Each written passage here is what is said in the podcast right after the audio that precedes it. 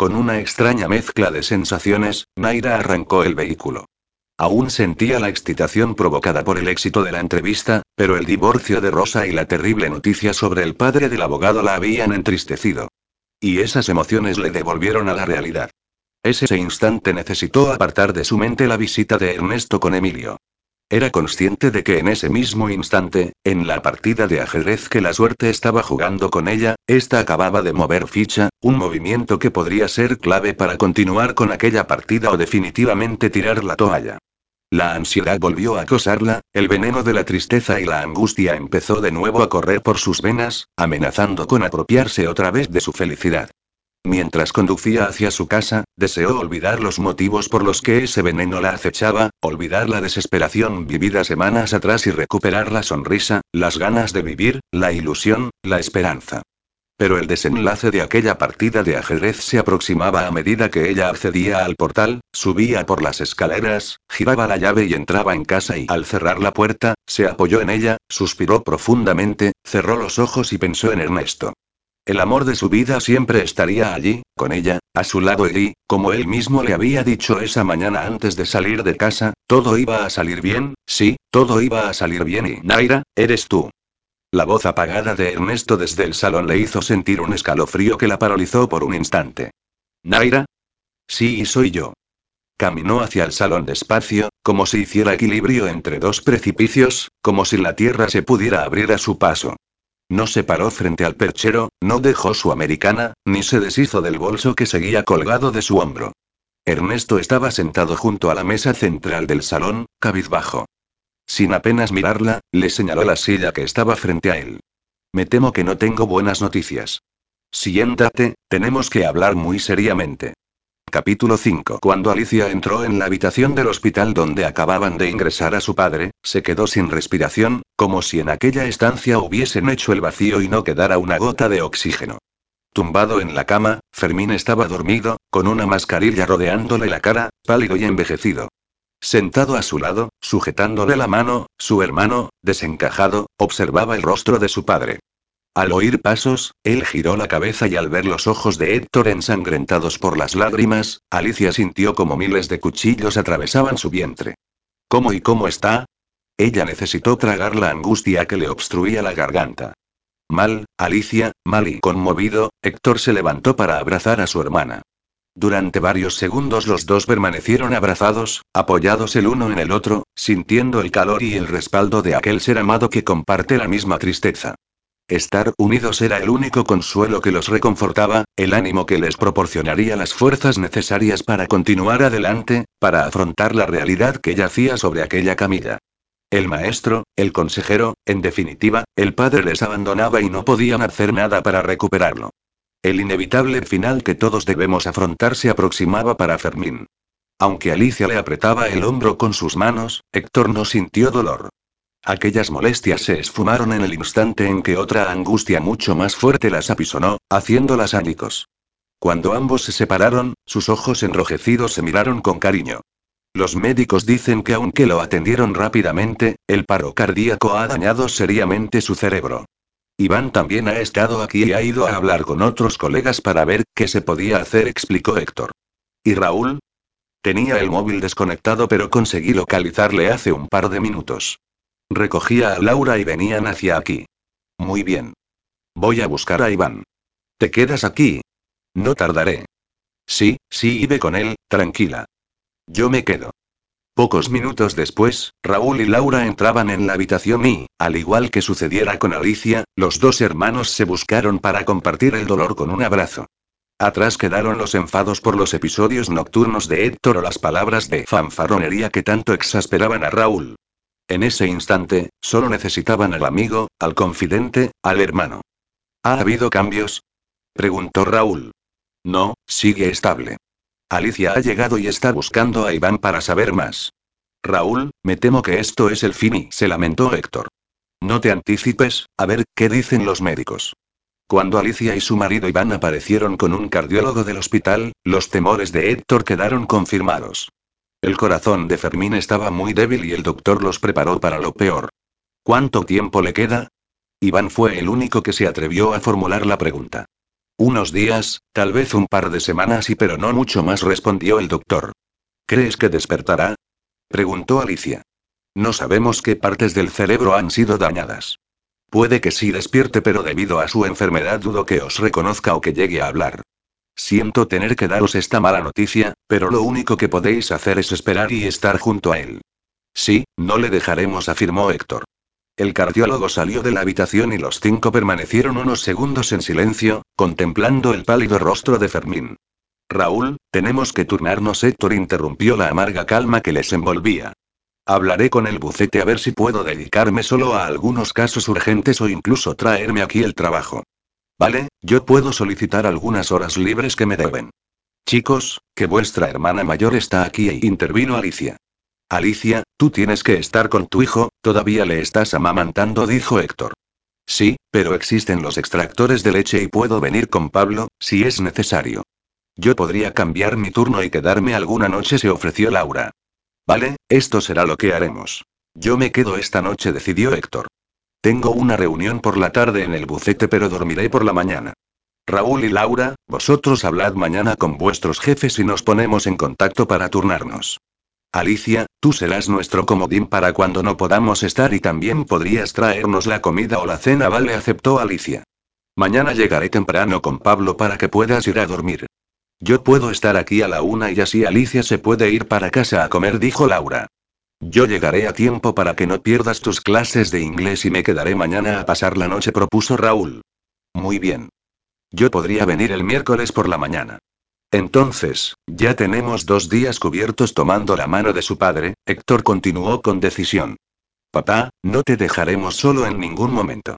Héctor pasó por el bucete en busca de su portátil y luego fue a su apartamento para ducharse y cambiarse de ropa.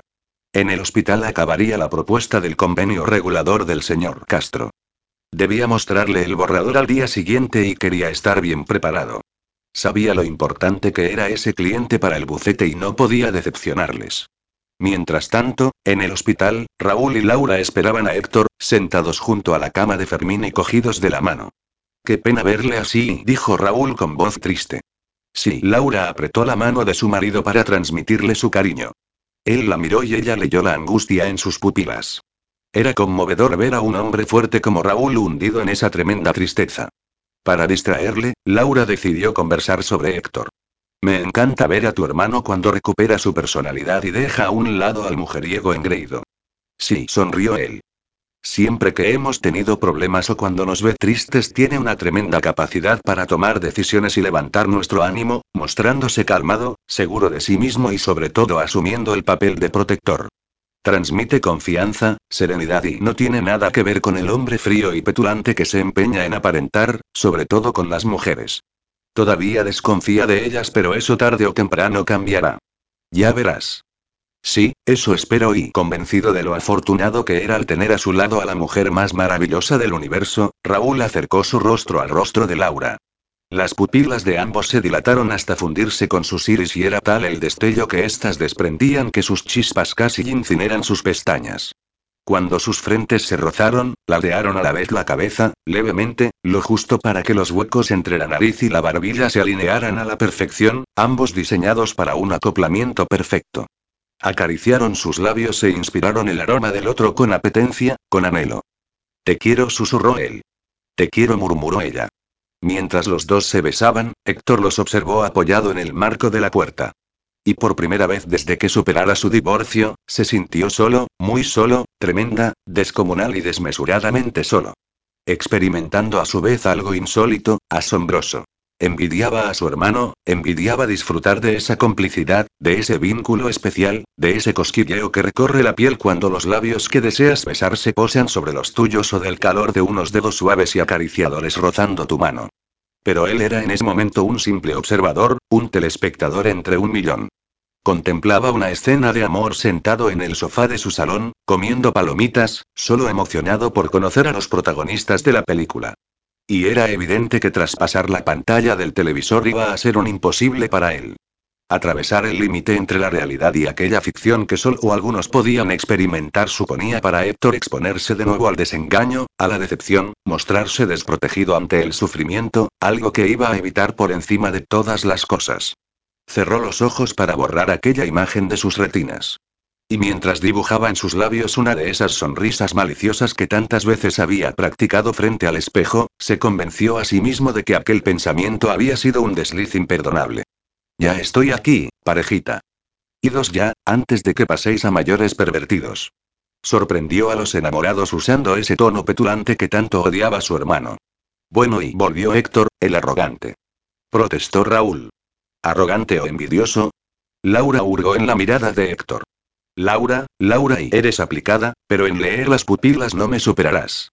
¿Tan difícil te resulta aceptar que alguien te pueda superar, hermanito? Sonrió Raúl orgulloso de su mujer. Él había enseñado a Laura a interpretar una mirada y sabía bien que ella había dado en el centro de la diana. Sé que no soy el mejor en todo, pero en eso reconoce que no hay quien me gane. Sí, siempre fuiste el alumno favorito de papá. Bueno, nosotros nos vamos ya y te veré mañana. Intentaré pasarme por la noche y te acompañaré un rato. Si no te importa y Héctor recordó el enfado de su hermano. No me importa, no y fantoche. La noche en el hospital fue tranquila, a pesar de las idas y venidas de las enfermeras y los lamentos de algunos enfermos. Héctor dedicó un par de horas a preparar la reunión del día siguiente y respondió a algunos mensajes de su correo electrónico para avanzar trabajo. Ya se había puesto en contacto con el socio principal del bucete para explicarle su situación y acordaron que además del divorcio del señor Castro, Héctor se encargaría de hacer el seguimiento de algunos casos urgentes de Alberto, ya que éste se encontraba aún de viaje de novios. Escaneó y guardó algunos documentos en su portátil y reorganizó su agenda para poder trabajar desde el hospital. Eso le proporcionaría la flexibilidad que necesitaba, al menos durante esa semana. Cuando Alicia llegó, Héctor estaba dormido, recostado en un incómodo sillón. Héctor, despierta. Sí, mierda. Me quedé dormido y miró a su padre y luego su reloj. Solo me dormí media hora y tranquilo, no pasa nada y papá sigue igual. Vete a casa y descansa. Has traído a Pablo. exclamó él al descubrir el carrito del bebé y se levantó rápidamente para contemplar a su sobrino. ¿Está dormido? Sí, espero que siga así un par de horas más y lleva unos días que se despierta por las noches y le cuesta volver a conciliar el sueño. ¿Has probado leerle como nos hacía papá? Héctor acariciaba con cuidado la carita del bebé. No, la verdad es que no y todavía es muy pequeño para eso. Es verdad, pero, según nos decía papá, mamá ya nos leía cuando éramos bebés. ¿Recuerdas las noches que pasábamos tumbados en una manta en el suelo escuchando leer a papá? No lo olvidaré jamás y Machado, Juan Ramón Jiménez, Beckery le encantaba la poesía. Cada vez que nos leía Platero y yo tú llorabas porque no querías ir a la cama y le suplicabas que leyera otro capítulo más. Sí, y conservo aún ese libro, es un tesoro para mí. Alicia se acercó a la cama donde yacía Fermín y le acarició el escaso pelo canoso que aún lucía en su cabeza. Papá ha sido y es un gran hombre dijo ella. Sí, lo es y apenas consiguió dormir cinco horas seguidas aquella mañana, pero fueron suficientes para recuperar las fuerzas justas para volver al bufete. La tristeza le continuaba estrujando el pecho, como queriendo exprimirle el oxígeno de los pulmones, pero aún así debía continuar adelante, acabar la reunión con el rico empresario y dirigirse de nuevo al hospital.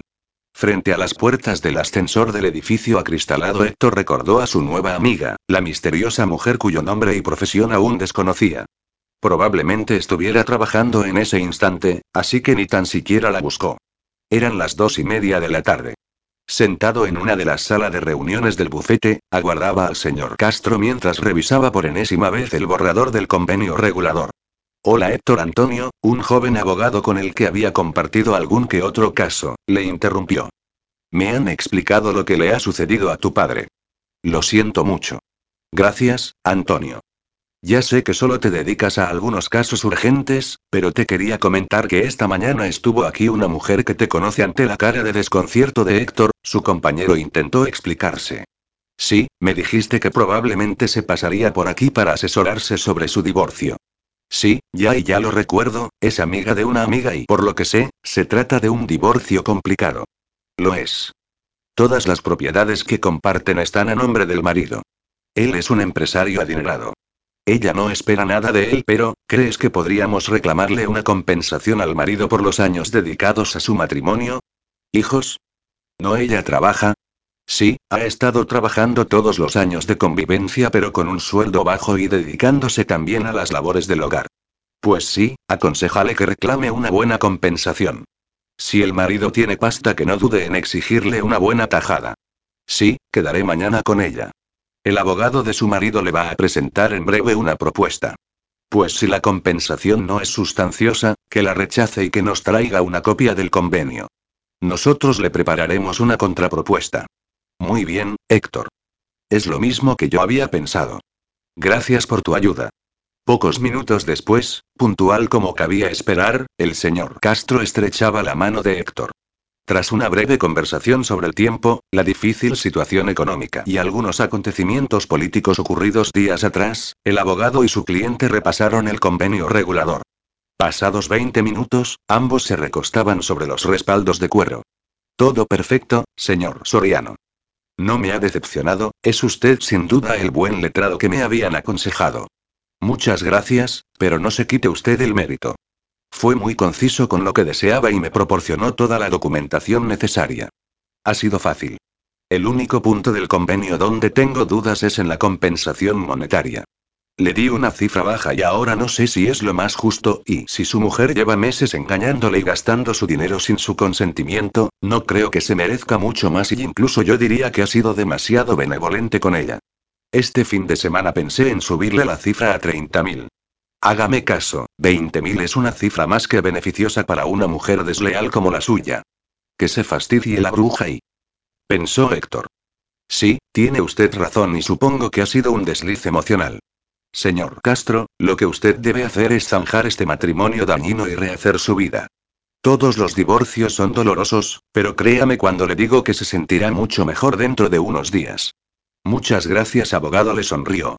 Y ahora, dígame, ¿podremos reunirnos aquí el viernes para la firma del convenio con mi casi ex esposa?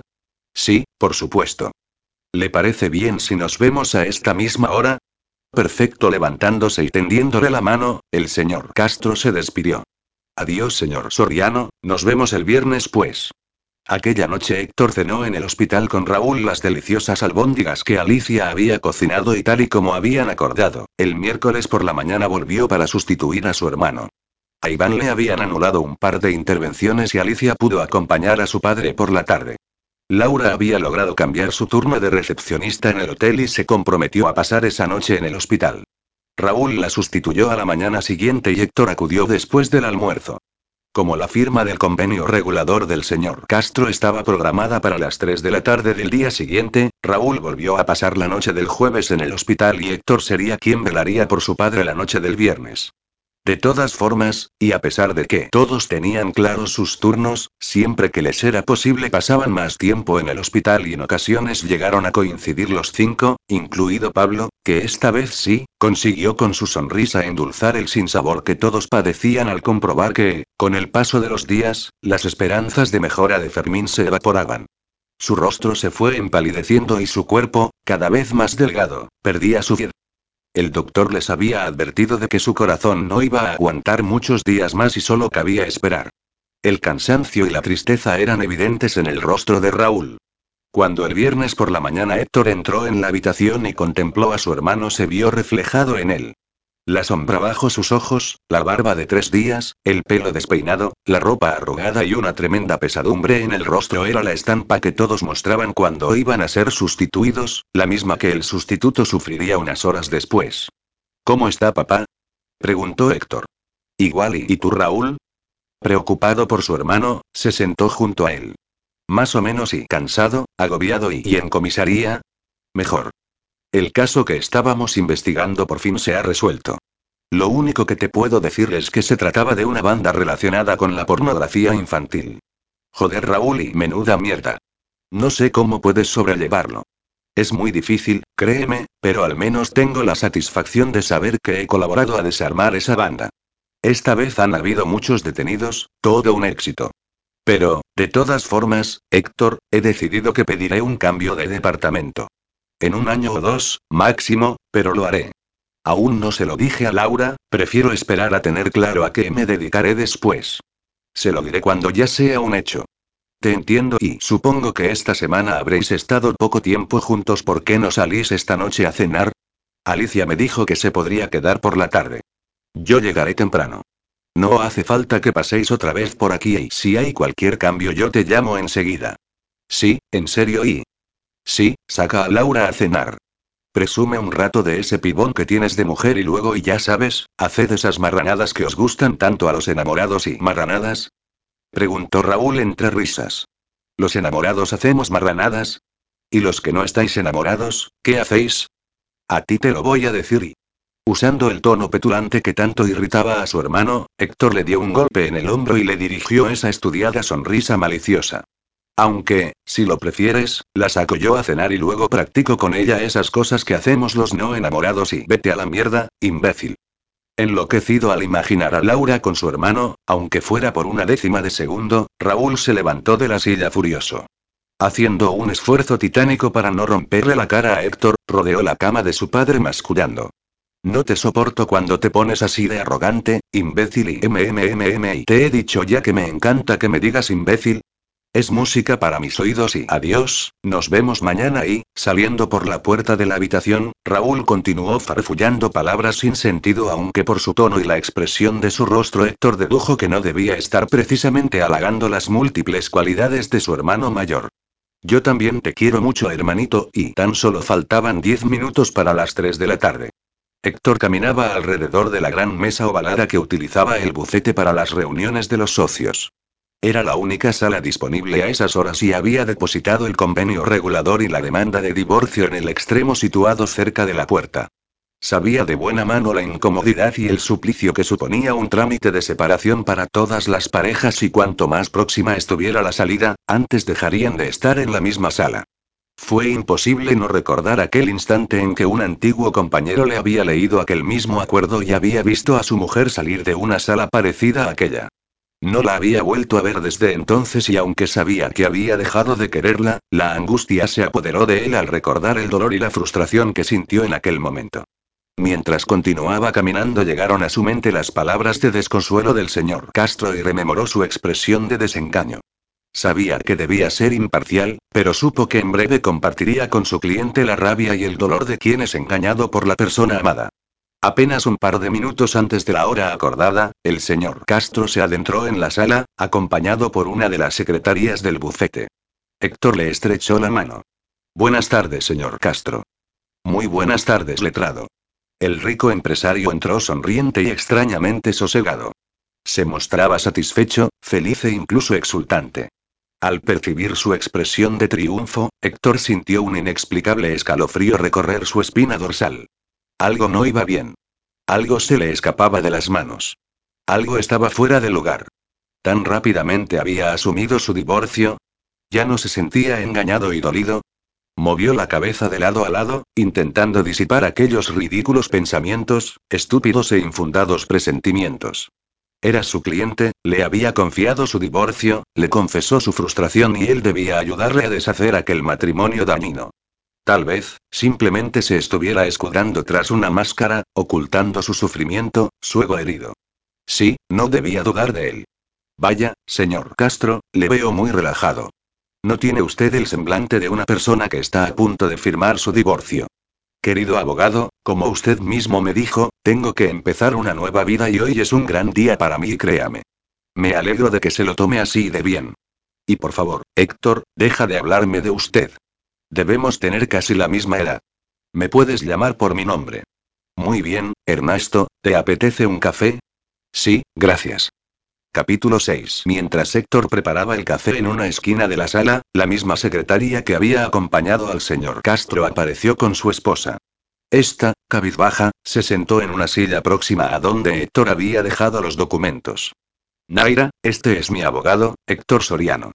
Cuando Héctor volvió la mirada hacia ellos, un puño invisible le sacudió en el pecho, golpeándole hasta incrustar sus costillas en los pulmones, evitando que estos continuaran inspirando el espeso aire que llenaba la sala, un aire que se había convertido en un veneno irrespirable. La sangre que recorría las venas de su rostro emblanqueció de golpe y los músculos de los dedos se endurecieron como rocas, haciendo que la taza que sostenían cayera al suelo. ¿Pasa algo, Héctor? preguntó Ernesto al ver su torpeza. No, no hay nada incapaz de disimular su desconcierto, Héctor se secó con nerviosismo las manchas de café sobre su pantalón. Naira apenas levantó la mirada. Sus ojos parecían perderse en los papeles que tenía delante. Héctor pensó que tal vez no le habría reconocido, o quizás sí en ese instante su presencia en la sala era el menor de sus males. Mientras él se acercaba a la mesa, pudo apreciar las oscuras ojeras que habían apagado el rubor de sus mejillas. Desde aquel primer encuentro en el ascensor, sus ojos siempre le habían mostrado tristeza, pero en esta ocasión los miles de pequeños cristales negros que formaban su iris habían perdido todo el resplandor y las pupilas contraídas eran un claro síntoma de desolación y sufrimiento. Héctor nos va a leer y exponer los puntos del convenio regulador, explicó Ernesto, que continuaba de pie mientras su abogado se sentaba frente a Naida. Después de carraspear un par de veces y respirar profundamente para intentar recuperar la serenidad e impasividad que tanto le caracterizaba en esos momentos, Héctor comenzó a leer el documento. Reunidos, por una parte don Ernesto Castro Suárez y por otra doña Naira Gómez Ruiz, ambos mayores de edad y domiciliados en la calle Burgos, 48 de Barcelona, Ambos comparecientes lo efectúan en su propio nombre y reconociéndose la capacidad legal bastante para otorgar el presente convenio, por lo que de común acuerdo declaran y Héctor hizo una pequeña pausa y levantó la mirada hacia Naida. Ella continuaba absorta, ausente, sin mover un solo músculo de la cara y clavando sus ojos en los papeles. Supuso que no debía estar escuchando sus palabras, que estaba dispuesta a asumir y a aceptar todo lo que él leyera. Y de pronto se sintió contrariado como había sido capaz de decirle que estaba felizmente casada y enamorada cuando en realidad estaba engañando a su marido. ¿Es dolor lo que revela su rostro o es arrepentimiento? Está arrepentida porque es cierto que ha estado con otros hombres y sacando el dinero de su marido a escondidas de él. Pero es que tan difícil es encontrar una mujer en quien confiar. De nuevo carraspeó un par de veces y continuó con la lectura que contrajeron matrimonio en la ciudad de Barcelona el día 5 de julio de 2012, inscrito en el registro civil de la misma localidad. De dicho matrimonio no existe descendencia. Ambos han convenido en solicitar la separación judicial de común acuerdo, prestando ambos el consentimiento a tal fin en este acto y a la consiguiente cesación de la convivencia conyugal.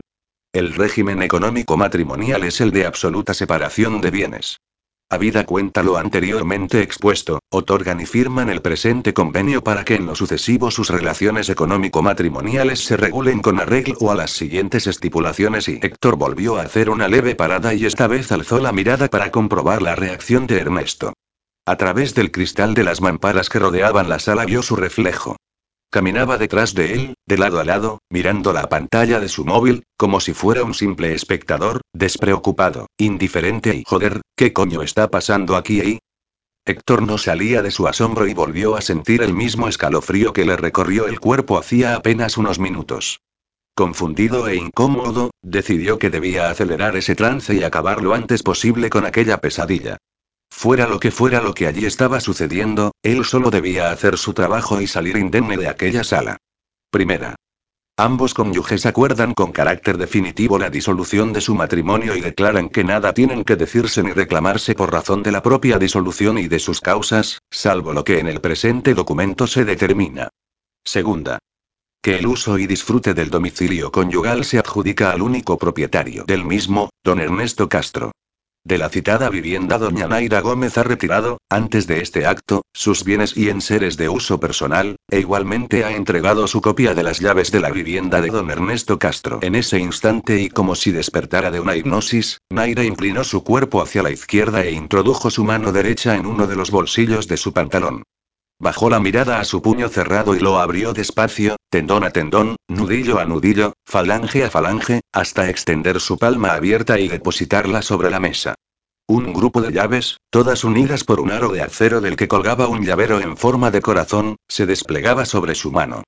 Con la yema de su dedo pulgar, rozó con infinita delicadeza lo que parecían dos letras grabadas en el interior de aquel corazón plateado y acto seguido, como si súbitamente aquellas frías llaves ardieran en contacto con su piel, las arrojó sobre la mesa. Levantó ligeramente la cabeza y durante unas décimas de segundo sus ojos se posaron sobre los de Héctor, lanzándole una clara ráfaga de odio y dolor.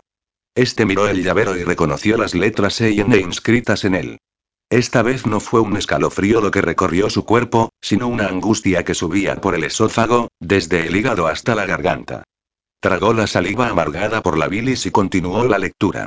Asimismo, doña Naira Gómez deberá devolver a don Ernesto Castro las joyas pertenecientes a la familia Castro que le fueron entregadas en calidad de préstamo para su uso en eventos o celebraciones organizadas por dicha familia.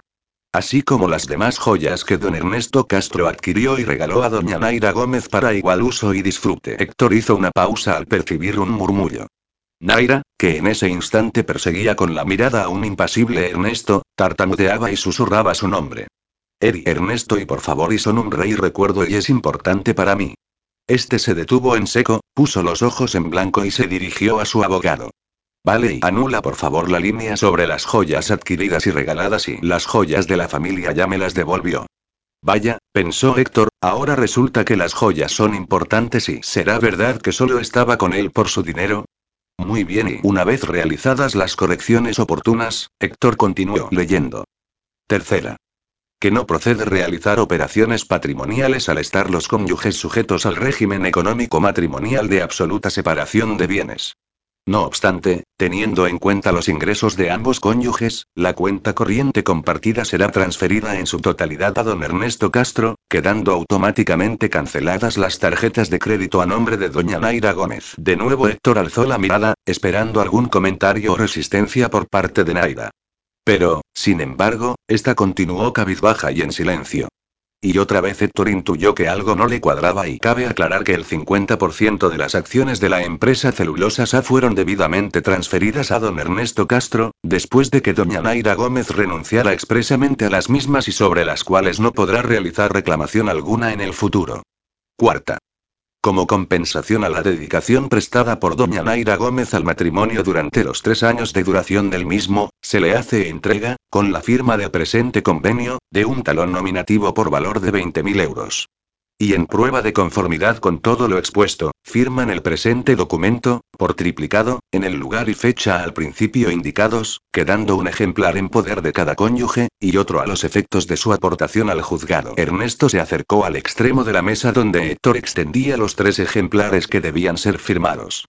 Tomó un bolígrafo de uno de los bolsillos interiores de su americana y depositó su rúbrica sobre todos los documentos. Una vez guardó su estilográfica, extrajo del mismo bolsillo un sobre que tiró a desgana sobre la mesa. Ahí tienes tu talón.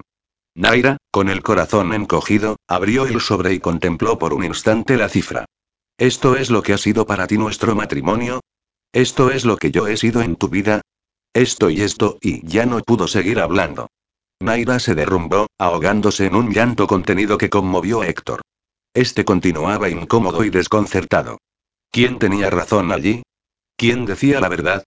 ¿Las palabras de él o los ojos de ella? ¿Qué hacía él en medio de aquella situación tan embarazosa?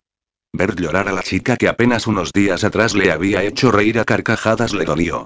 Pero, ¿ella se lo había buscado o no? ¿O aquel hombre presuntamente dolido por el engaño de su mujer era realmente el mentiroso? Ernesto lanzó encima de los documentos del divorcio un sobre marrón y la miró furioso. ¿Y esto es lo que yo he sido para ti? ¿Esto es lo que yo he merecido? Dime, ¿tan mal me he portado contigo para que me engañaras con cualquier hombre que se cruzara por tu camino? Cuando Naira sacó temblorosa un grupo de fotos del interior del sobre, su rostro emblanqueció de tal forma que Héctor creyó que se había transformado en una muñeca de porcelana, pálida y fría. Una a una fue contemplando aterrada las imágenes captadas por la indiscreta cámara fotográfica. Ernesto y esto, esto y no, y incapaz de continuar hablando y evitando la mirada acusadora de su marido, Naira siguió pasando aquellas fotografías hasta que una de ellas le sorprendió y sus negros ojos se abrieron con asombro. Héctor la estaba observando, analizando cada uno de sus gestos, intentando descubrir lo que se estaba cociendo a su alrededor, cuando, de pronto, notó como las pupilas de ella, llenas de una furia desmesurada, se clavaron sobre las suyas, proyectando un fuego capaz de derretir la cerámica. Cabrón y. Susurró Naira con los dientes apretados. Pero, ¿qué he hecho yo ahora? No entiendo nada, se preguntó él. Naira arrojó el paquete de fotos de tal forma que todas quedaron esparcidas sobre la mesa y Héctor no pudo evitar fijarse en ellas. En cada una de las imágenes ella aparecía besando o abrazando a algún hombre. Hombres de diferentes edades, en diferentes lugares, pero siempre en actitud cariñosa. Hasta que una de ellas le llamó la atención. Se había deslizado sobre la superficie barnizada hasta frenar contra su brazo y al contemplarla se quedó petrificado. El detective contratado por Ernesto los fotografió en el restaurante el día que Naira se sentó frente a él y le cogió de la mano para ofrecerle su apoyo, pero en aquella imagen además parecían besarse. Desde aquella perspectiva, sus rostros estaban tan cerca que los labios de ambos se rozaban simulando un beso. Naira se levantó rápidamente, guardó en su bolso el sobre con el talón, tomó el bolígrafo que Héctor había depositado sobre la mesa, firmó todos los documentos y sin más, cogió uno de los ejemplares y salió de la sala. Héctor continuó observando la fotografía que seguía apoyada en su brazo. Era evidente que se trataba de un malentendido pero la confusión le impidió hablar. Se quedó inmóvil, inerte, como una de esas figuritas de yeso blanco para pintar. Héctor, Héctor, ¿y te tiras a mi mujer y ni tan siquiera conoces su nombre? La pregunta y el tono irónico de Ernesto dejaron a Héctor más desencajado de lo que ya estaba. Todavía incapaz de articular palabra lo observaba boquiabierto. Increíble y sé que eres un mujeriego, pero, hasta desconocer el nombre de tus amantes. Cuando te entregué los documentos para que prepararas el convenio pensé que la reconocerías, pero no. Y por cierto, añadió con una falsa sonrisa en los labios, aquella norma de que las casadas y comprometidas no, te las saltas a la más mínima y Ernesto, esto, esto es un malentendido y lo miró atónito. Sí, es cierto que conocí a tu mujer la semana pasada. Hemos coincidido unas cuatro o cinco veces en el ascensor de este edificio y una mañana nos encontramos también en el bar de enfrente. Yo estaba aquel día triste por un problema personal, ella se acercó para preguntarme qué me pasaba y me escuchó durante cinco minutos, luego me estrechó la mano para darme ánimos y se fue y nada más, no ha habido nada más y no, no lo entiendo y tomó la foto entre sus dedos y se la mostró. Esto debe ser un montaje, Ernesto, te juro que no nos besamos. ¿Quieres decir que ni se te ha pasado por la cabeza tirártela? Va, tío, seguro que ella te lo ha puesto fácil y joder. Que te digo que no y que ella me dejó bien claro que estaba muy enamorada de ti, de su marido y además, yo no intenté nada en ningún momento, te lo aseguro. No es porque no me parezca una mujer atractiva, pero le vi el anillo de casada desde el primer momento y eso para mí es sagrado. ¿Y qué hacía tu tarjeta en su bolso? Le dije que era abogado y me la pidió porque tiene una amiga que está separándose. Era para su amiga. Solo nos hemos visto casualmente y hemos cruzado algunas palabras, pero nada más. Ella no se me ha insinuado en ningún momento, en ningún momento. Las carcajadas del rico empresario empezaron a resonar en la sala. Héctor seguía perplejo y confundido, sin acabar de comprender por qué estaba sucediendo todo aquello. Pero esas risas y esas falsas acusaciones le confirmaron lo que ya temía, lo que su intuición le susurró al oído desde que lo viera aparecer en aquella sala. Ese desquiciado y desequilibrado ricachón le había tomado el pelo y lo que más le pesaba en ese instante era que él, activamente además, había colaborado en aquel juego maléfico y había herido a una persona inocente. Héctor, Héctor y llevo meses detrás de mi querida esposa, buscando un motivo para el divorcio, pero la recatada y enamorada de mi ahora ex mujer me ha sido siempre muy fiel y así que he tenido que optar por aprovechar un momento difícil en su vida para acabar con este matrimonio y salir airoso de él. Y así iba a ser, había decidido no usar la infidelidad como acusación, pero has entrado tú en juego y no he podido contenerme y le pedí al detective que retocara todas las fotos que le había sacado con su psicólogo, su compañero de trabajo, el panadero del barrio y, como no, el mujeriego y flamante abogado que tiene por norma no liarse con mujeres casadas. Los músculos de Héctor se tensaron de tal forma que creyó reventar en mil pedazos. Incapaz de seguir allí sentado, de controlar las ansias de agarrar el cuello de aquel bárbaro y estrangularlo hasta notar su último resuello, se levantó y cerrando los puños se acercó amenazante. Serás cabrón y hijo de puta. ¡Ey! Ernesto le frenó el puño con la palma de su mano y lo sujetó con fuerza. Letrado y vas a pegarme aquí.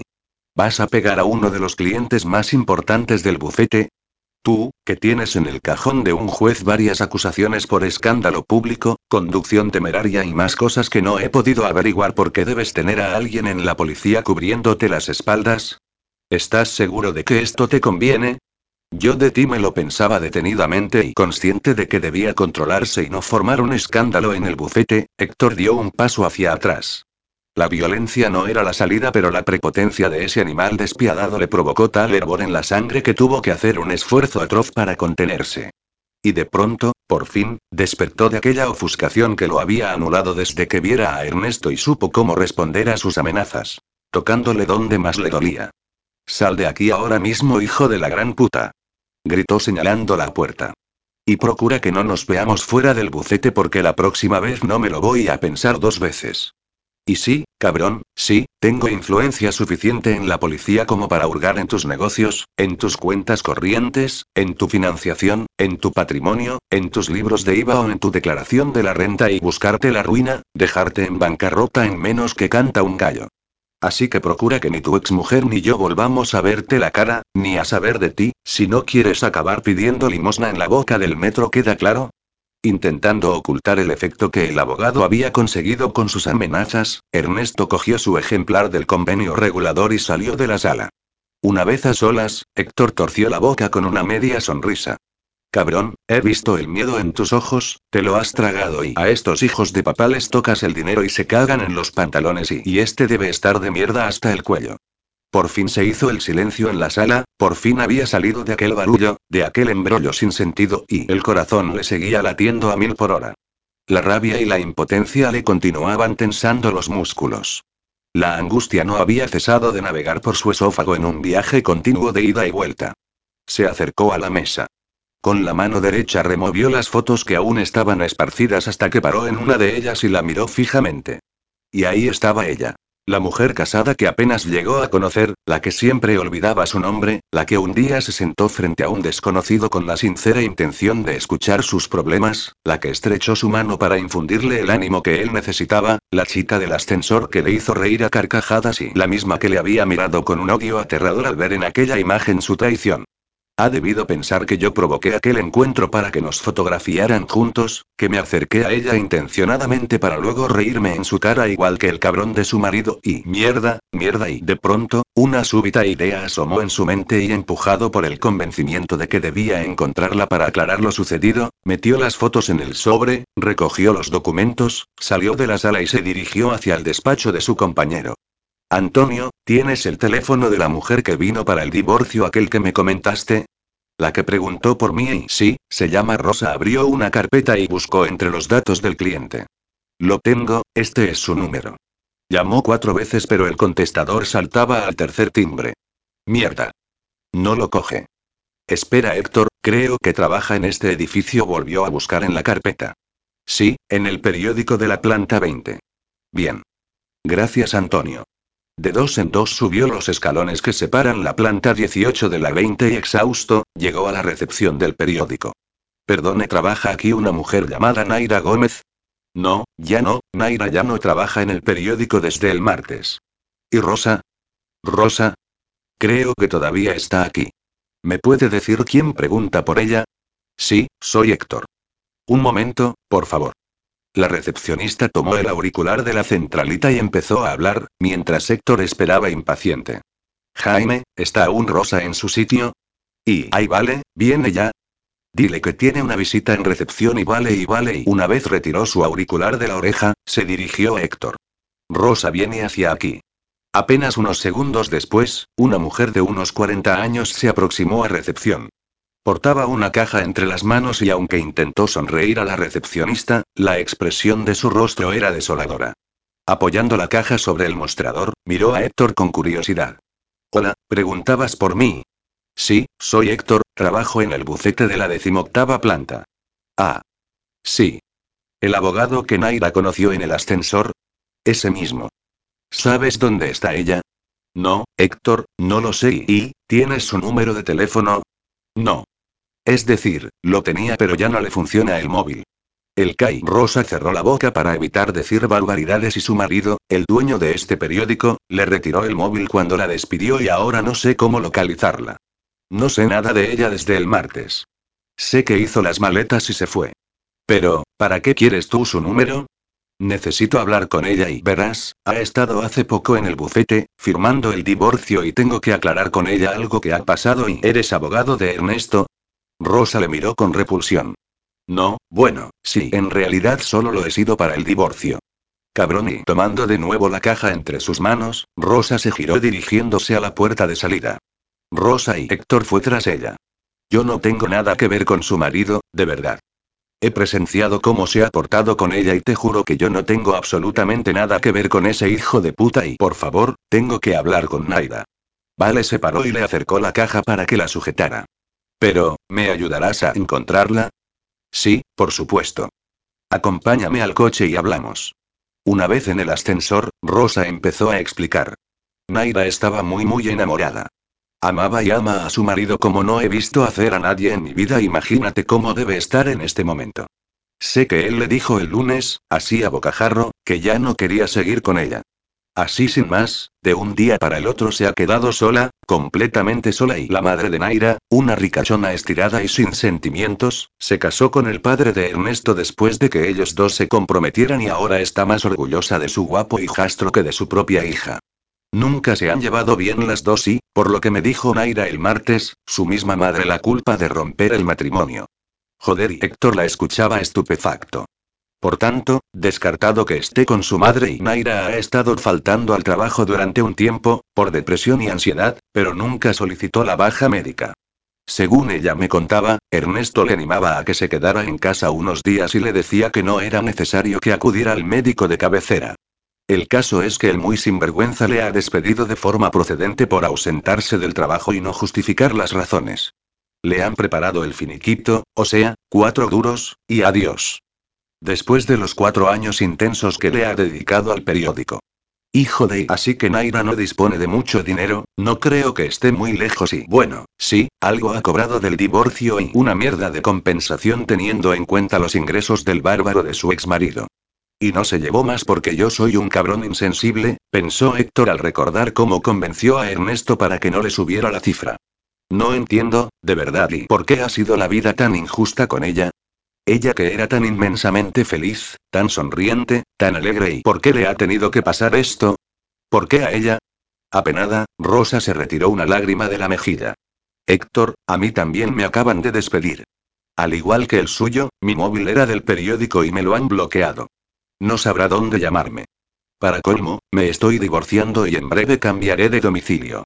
No sabrá encontrarme si me necesita. Rosa, no te preocupes, yo la encontraré. Tengo contactos en la policía, daré con ella. Te lo prometo.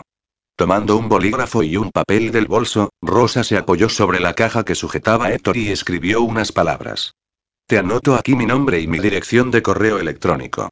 Por favor, si la localizas, dile que me envíe un email y así podré darle mi nuevo número de teléfono y mi dirección. ¿Lo harás? Sí, sí y no te preocupes. Héctor, me preocupa lo que pueda hacer y Ernesto y su trabajo lo eran todo para ella, todo y ahora no tiene nada. Y aunque yo sé que Naira es una chica fuerte, hace poco que ha sufrido un ataque de ansiedad y podría recaer. Hay que dar con ella, tenemos que ayudarla antes de que se hunda más o que cometa alguna estupidez y unas lágrimas corrieron por su rostro entristecido. Rosa, la encontraré y ella misma se pondrá en contacto contigo, confía en mí. Gracias Héctor. Espero que sea así. Rosa cogió la caja que aún sujetaba él y continuó hablando mientras la guardaba en el maletero del coche.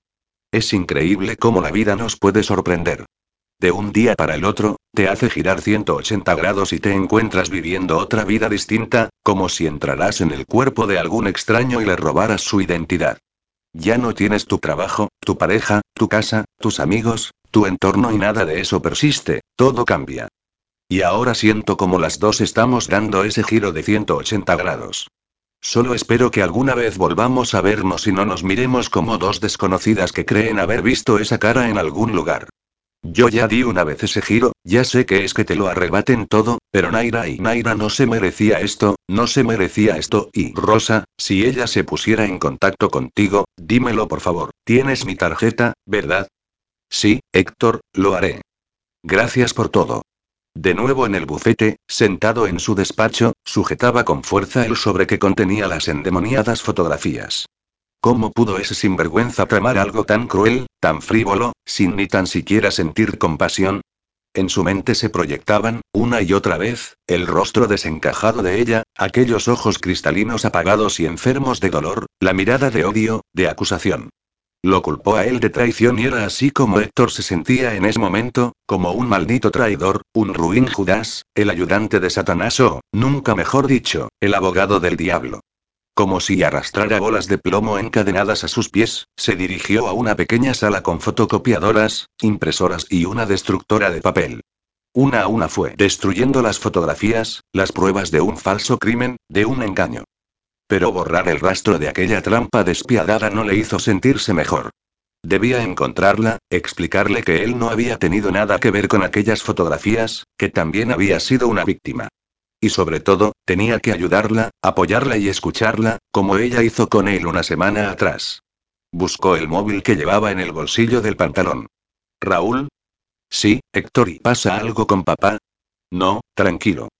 Te llamo porque necesito que me hagas un favor. Es importante. Miedo me da si no te habrás metido en otro lío de los tuyos. No, no y necesito que localices a alguien. Una chica. Una chica y... ¿Desde cuándo persigues a tus amantes? No es una amante. Esto es serio, Raúl. La chica está mal, muy mal y, y en parte es por mi culpa. Tengo que encontrarla, hablar con ella o, como mínimo, saber que está bien. Vale, dime, ¿qué sabes de ella? Héctor le dio todos los datos de los que disponía. Nombre completo, DNI, número de afiliación a la seguridad social, por suerte tenía una copia de su contrato de trabajo, y fecha de nacimiento. Joder. exclamó Héctor. ¿Qué pasa? Nació el 19 de junio de 1985. Y... Pues que hoy cumple 30 años. Hoy, joder, hoy es su cumpleaños maldito cabrón. Menudo recuerdo le va a quedar de su 30 cumpleaños. No entiendo nada, Héctor. Olvídalo y lo has apuntado todo. Sí. Voy a ver qué puedo hacer y ya te diré. Muy bien. Muchas gracias, Raúl. De nada y recuerda, Héctor, que Alicia debía ir al pediatra con Pablo. Antes de las 7 tienes que estar en el hospital. Sí, tranquilo, allí estaré. Aquellos negros ojos colmados de dolor y resentimiento continuaron afianzados en su retina mientras se duchaba. Los veía proyectados en sus párpados, en el vapor que envolvía el cuarto de baño y en los azulejos empañados. Permitió que el agua caliente relajara sus músculos pero también que le abrasara la piel hasta enrojecerla e irritarla, castigándose a sí mismo, torturándose por no haber sido capaz de sospechar de Ernesto, por no percibir el engaño en sus ojos, por dejar que su odio hacia las mujeres le cegara, por dudar de ella. Sobre todo, por dudar de ella. Mientras se vestía recordó las palabras de Rosa, de su advertencia sobre cómo desola y desesperada debía estar Naira y rememoró el desconsuelo que él mismo vivió dos años atrás, cuando vagó herido por las calles, recorriendo kilómetros en coche para perderse en algún lugar lejano, entrar en un sucio motel de carretera y beber hasta perder el conocimiento. Pero él tuvo una familia que le apoyó, que cuidó de él a pesar de que odiaba que lo hicieran y que le retiraron la botella de las manos aunque luchara con sus puños para que se la devolvieran. Él no estuvo solo, sin embargo ella sí. Abandonada, herida y desangrada tras la cruel puñalada del engaño y la traición. Sus ojos negros volvieron a aparecer en el fondo de la copa de whisky. Debía acabar con aquella angustia que continuaba atormentando su estómago y el alcohol era la mejor medicina. Después de apurar cuatro vasos de aquel brebaje dorado, apenas sin apreciar su intenso olor a madera o disfrutar de su sabor a caramelo y café, Héctor había sido incapaz de aliviar su malestar. La desazón que torturaba su esófago no estaba dispuesta a abdicar. Sin embargo, él, decidido a no dimitir en el intento de olvidar y engañar a su propio cuerpo, rellenó otra copa más y se la bebió de un sorbo. Ya era la quinta. El aire del salón se tornó denso. Hundido en el sofá, levantó el brazo para mirar su reloj pero la creciente presión atmosférica le impedía mover los músculos con facilidad. Una vez consiguió alzar la muñeca y situarla frente a sus ojos, ajustó la distancia para apreciar la esfera que se negaba a mostrarse todo lo nítida que la recordaba. Las manecillas del reloj habían desaparecido. Los números también. Todo era borroso. Muy borroso. Volvió a acercar y alejar la muñeca. Una y otra vez. Cerró y abrió los ojos. Volvieron las agujas del reloj a su posición original, pero los números continuaban deslizándose sobre la capa esmaltada, como si patinaran sobre hielo. Cerró y abrió los ojos. Los números volvieron y por fin pudo deducir la hora. Ya eran casi las siete y debía salir hacia el hospital, pero todo continuaba borroso. Muy borroso. Capítulo 7. Alicia e Iván esperaban en el hospital. Si Héctor aparecía en ese momento por la puerta de la habitación, apenas dispondrían de diez minutos para desplazarse hasta el centro médico donde el pediatra de Pablo tenía su consulta.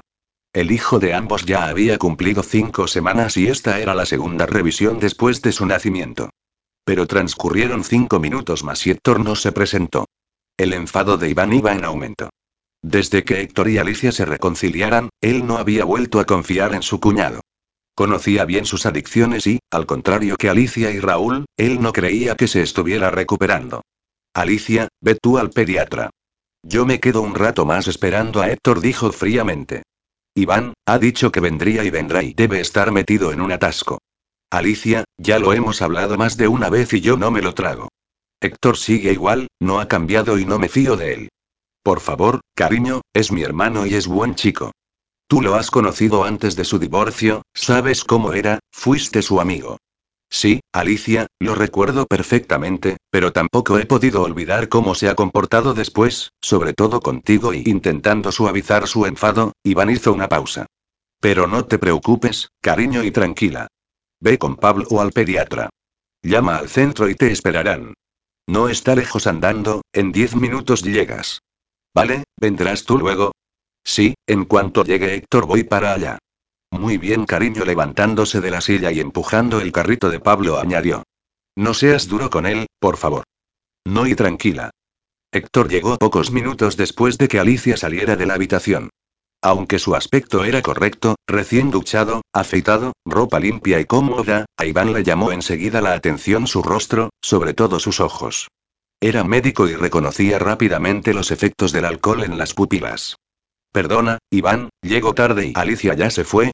Si sus ojos ya le advirtieron de su embriaguez, su torpeza en el habla fue la confirmación a sus sospechas. Has bebido, ¿verdad? Iván, no me calientes si hoy no estoy de humor. A mí me importa un carajo tu humor. Estás aquí para cuidar de tu padre, ¿crees que venir bebido es lo más correcto? No, pero es lo que hay, respondió con insolencia. Ya se me pasará. Aquella respuesta arrogante e irresponsable fue la gota que colmó el vaso de Iván.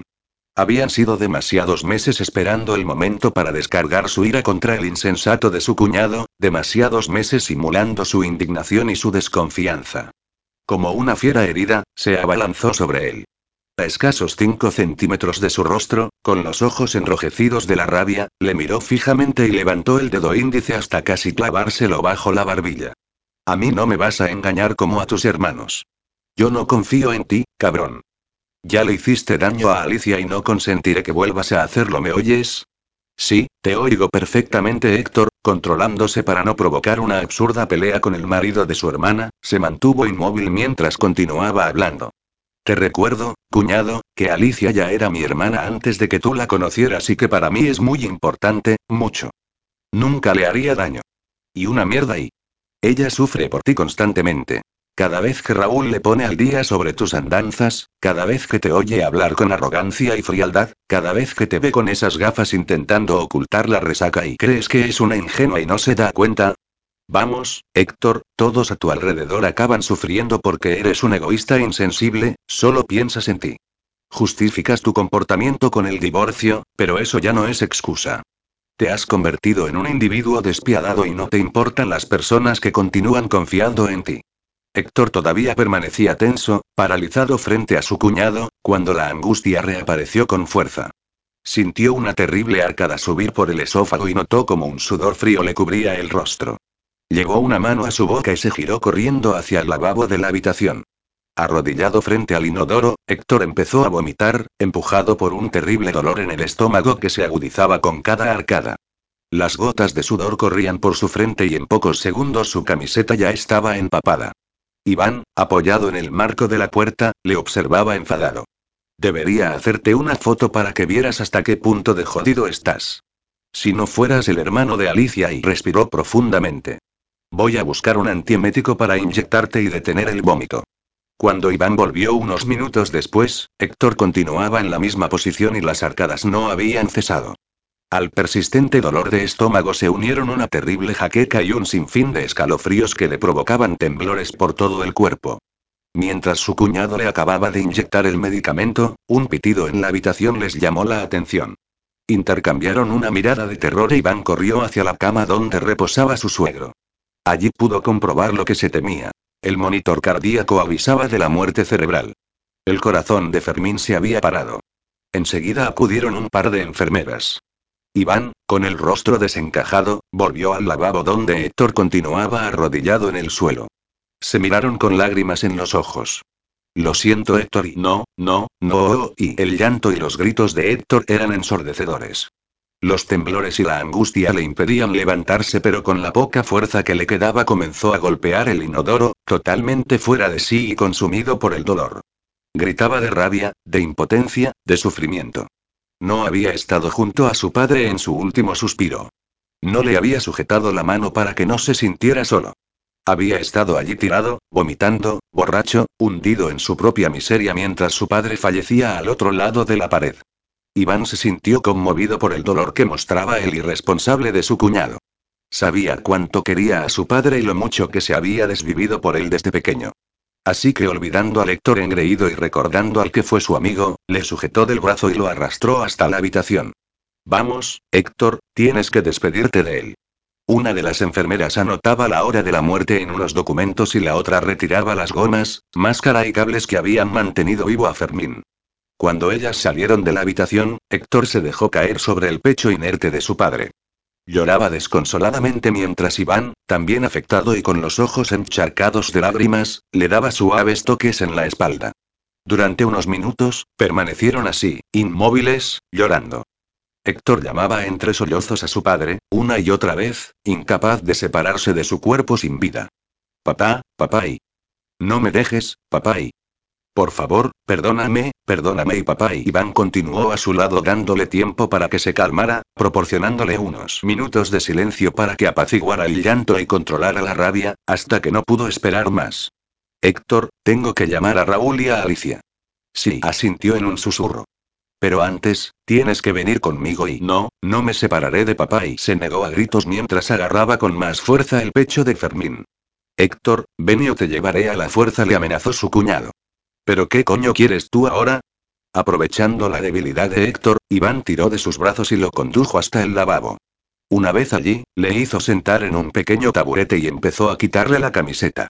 No voy a permitir que tu hermana te vea así. Das pena, apestas a alcohol y a vómito. Quítate la ropa y métete en esta ducha. ¿Me has oído?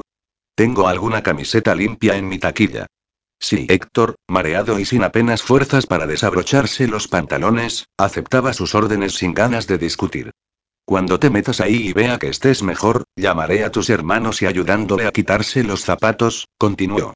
Vais a pasar un fin de semana muy difícil. Vais a tener que preparar un entierro, avisar y recibir a la familia.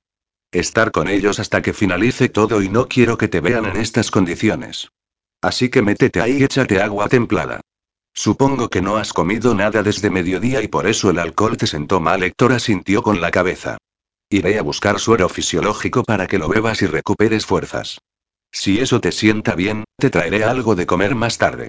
Vale, y cuando salgamos hoy de aquí te acompañaré a tu apartamento a recoger ropa y te vendrás con nosotros a casa. Dormirás allí durante este fin de semana. Así te tendré controlado. Joder, Ivani, no, joder, no y vas a hacer lo que yo te diga y no te vas a negar. Lo harás por tu padre y por tus hermanos. Y lo que ha pasado hace un momento aquí quedará entre nosotros, ¿queda claro? Sí, unos minutos bajo el agua templada le devolvieron el color a las mejillas, aunque la tristeza y el dolor continuaban desgarrando su corazón. Se secó y se volvió a vestir sin ayuda de Iván, que ya estaba avisando a su mujer y a su cuñado. No tardaron en acudir. Héctor ya se había bebido a regañadientes el suero y su aspecto había mejorado. Ni Alicia ni Raúl dudaron de que su rostro, algo demacrado, solo se debía a la muerte de su padre. Durante aquel fin de semana, los tres hermanos vivieron como en un extraño trance unos de los peores días de sus vidas, con el corazón fragmentado, reducido a un manojo de pequeños retazos, de recuerdos y momentos que habían sido hermosos y que ahora escocían. Inmersos en aquella tremenda angustia se vieron en la necesidad de gestionar documentos, hablar con la funeraria, llamar a los familiares y tomar absurdas decisiones, detalles irracionales que no logras comprender cómo pueden parecer importantes en un momento tan doloroso. La madera del ataúd, el color de la urna, la música de la ceremonia, la selección de las flores, la imagen y las palabras del recordatorio.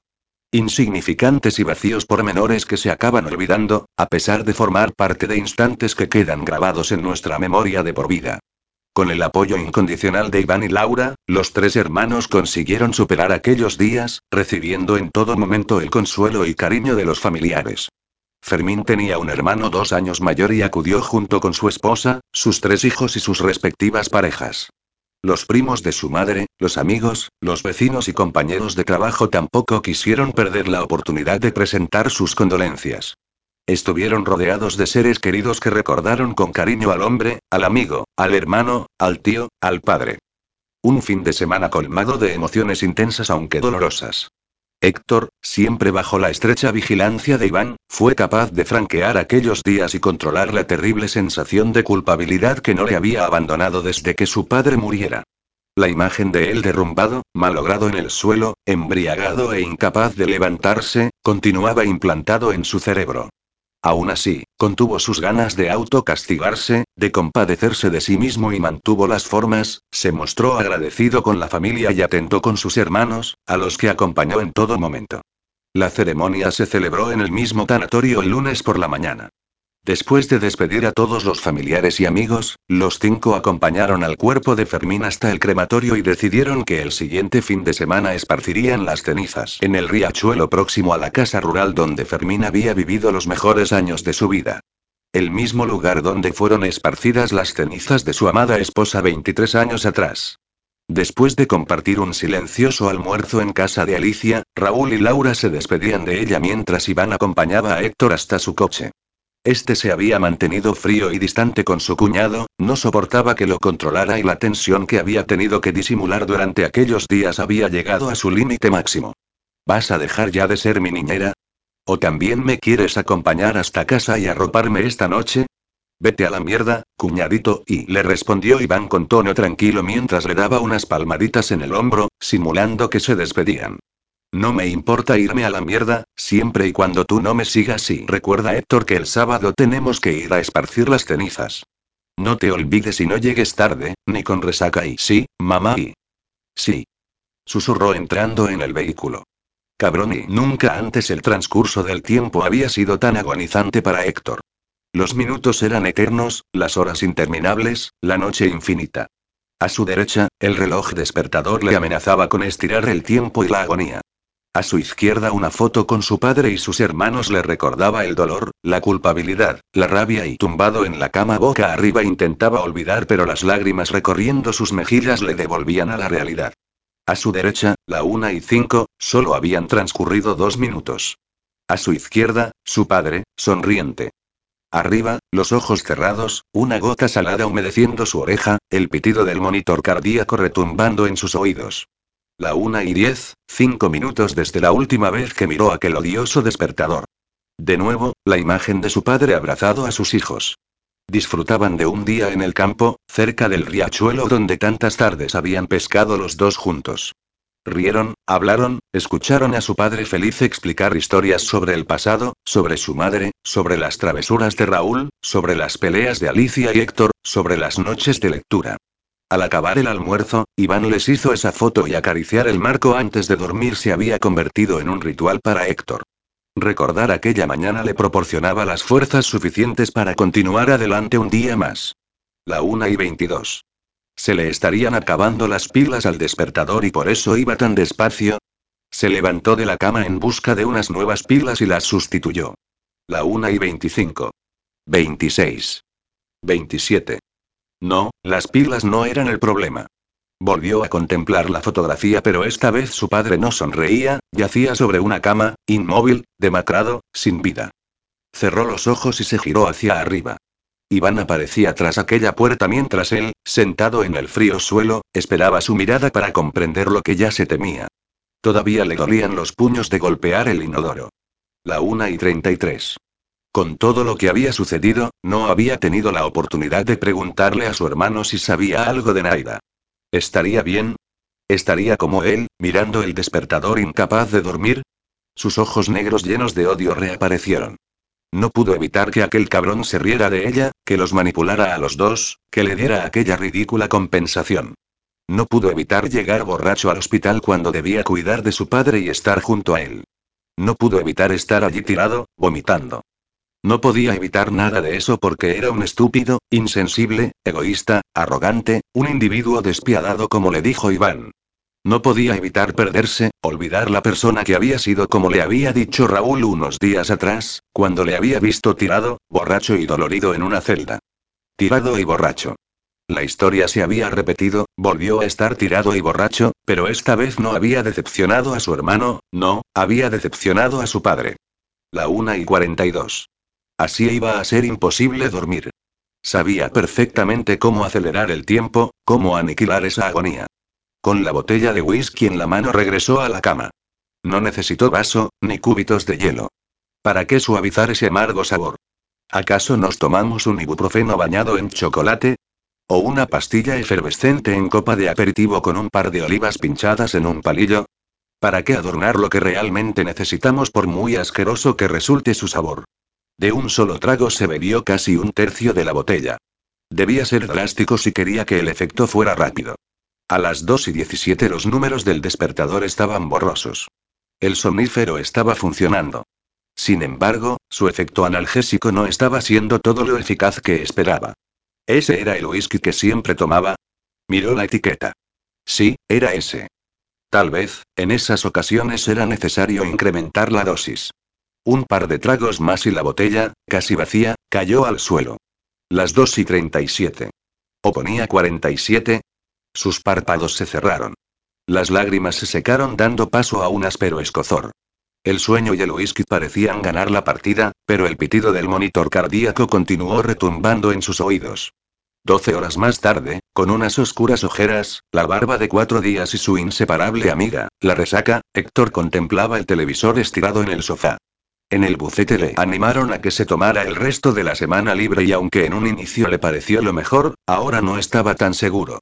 Cuando se hacía el despistado, las cuatro paredes del apartamento se iban desplazando poco a poco hacia el interior. Pensaban ellas que no se había dado cuenta. El salón cada vez era más pequeño, el espacio entre el sofá y la caja tonta se estrechaba.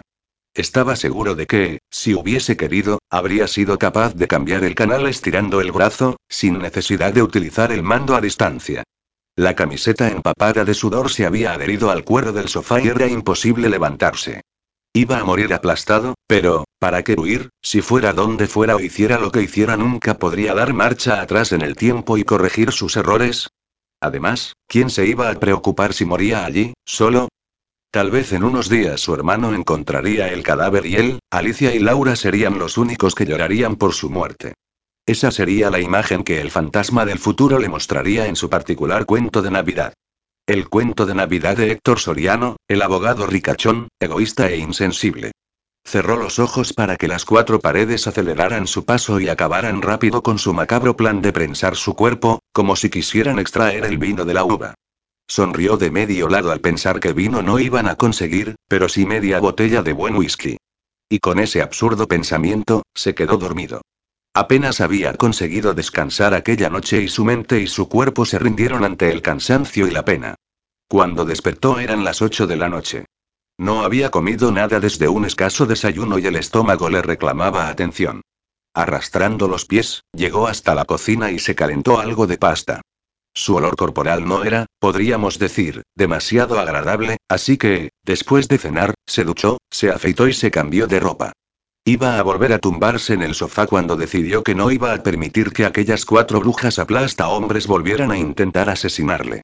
Así que se calzó, cogió las llaves del coche, la cartera, el móvil y sin saber muy bien a dónde ir, salió del apartamento. Tal vez no supiera dónde, pero de lo que estaba seguro es que, donde fuera que acabara esa noche, debían servir whisky. Después de 30 minutos de dar vueltas por la ciudad y de intentar aparcar lo más cerca posible de la zona de bares, acabó frente a un local que había frecuentado meses atrás. La relación con el dueño del establecimiento era correcta, el hombre era discreto y no se entrometía en la vida de sus clientes. Sería un buen lugar para zambullirse en el alcohol y dejar que el tiempo discurriera de forma rápida e indolora.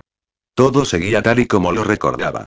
El intenso olor a madera vieja, los cristales negros de las ventanas impidiendo que la luz de las farolas se adentrara en el local, el suelo cubierto por una capa pegajosa mezcla de alcohol, agua sucia y una gota de friegasuelos, las sillas altas rodeando la barra, los sillones de piel sintética verde oscuro y el televisor de pantalla plana emitiendo a saber qué partido de fútbol.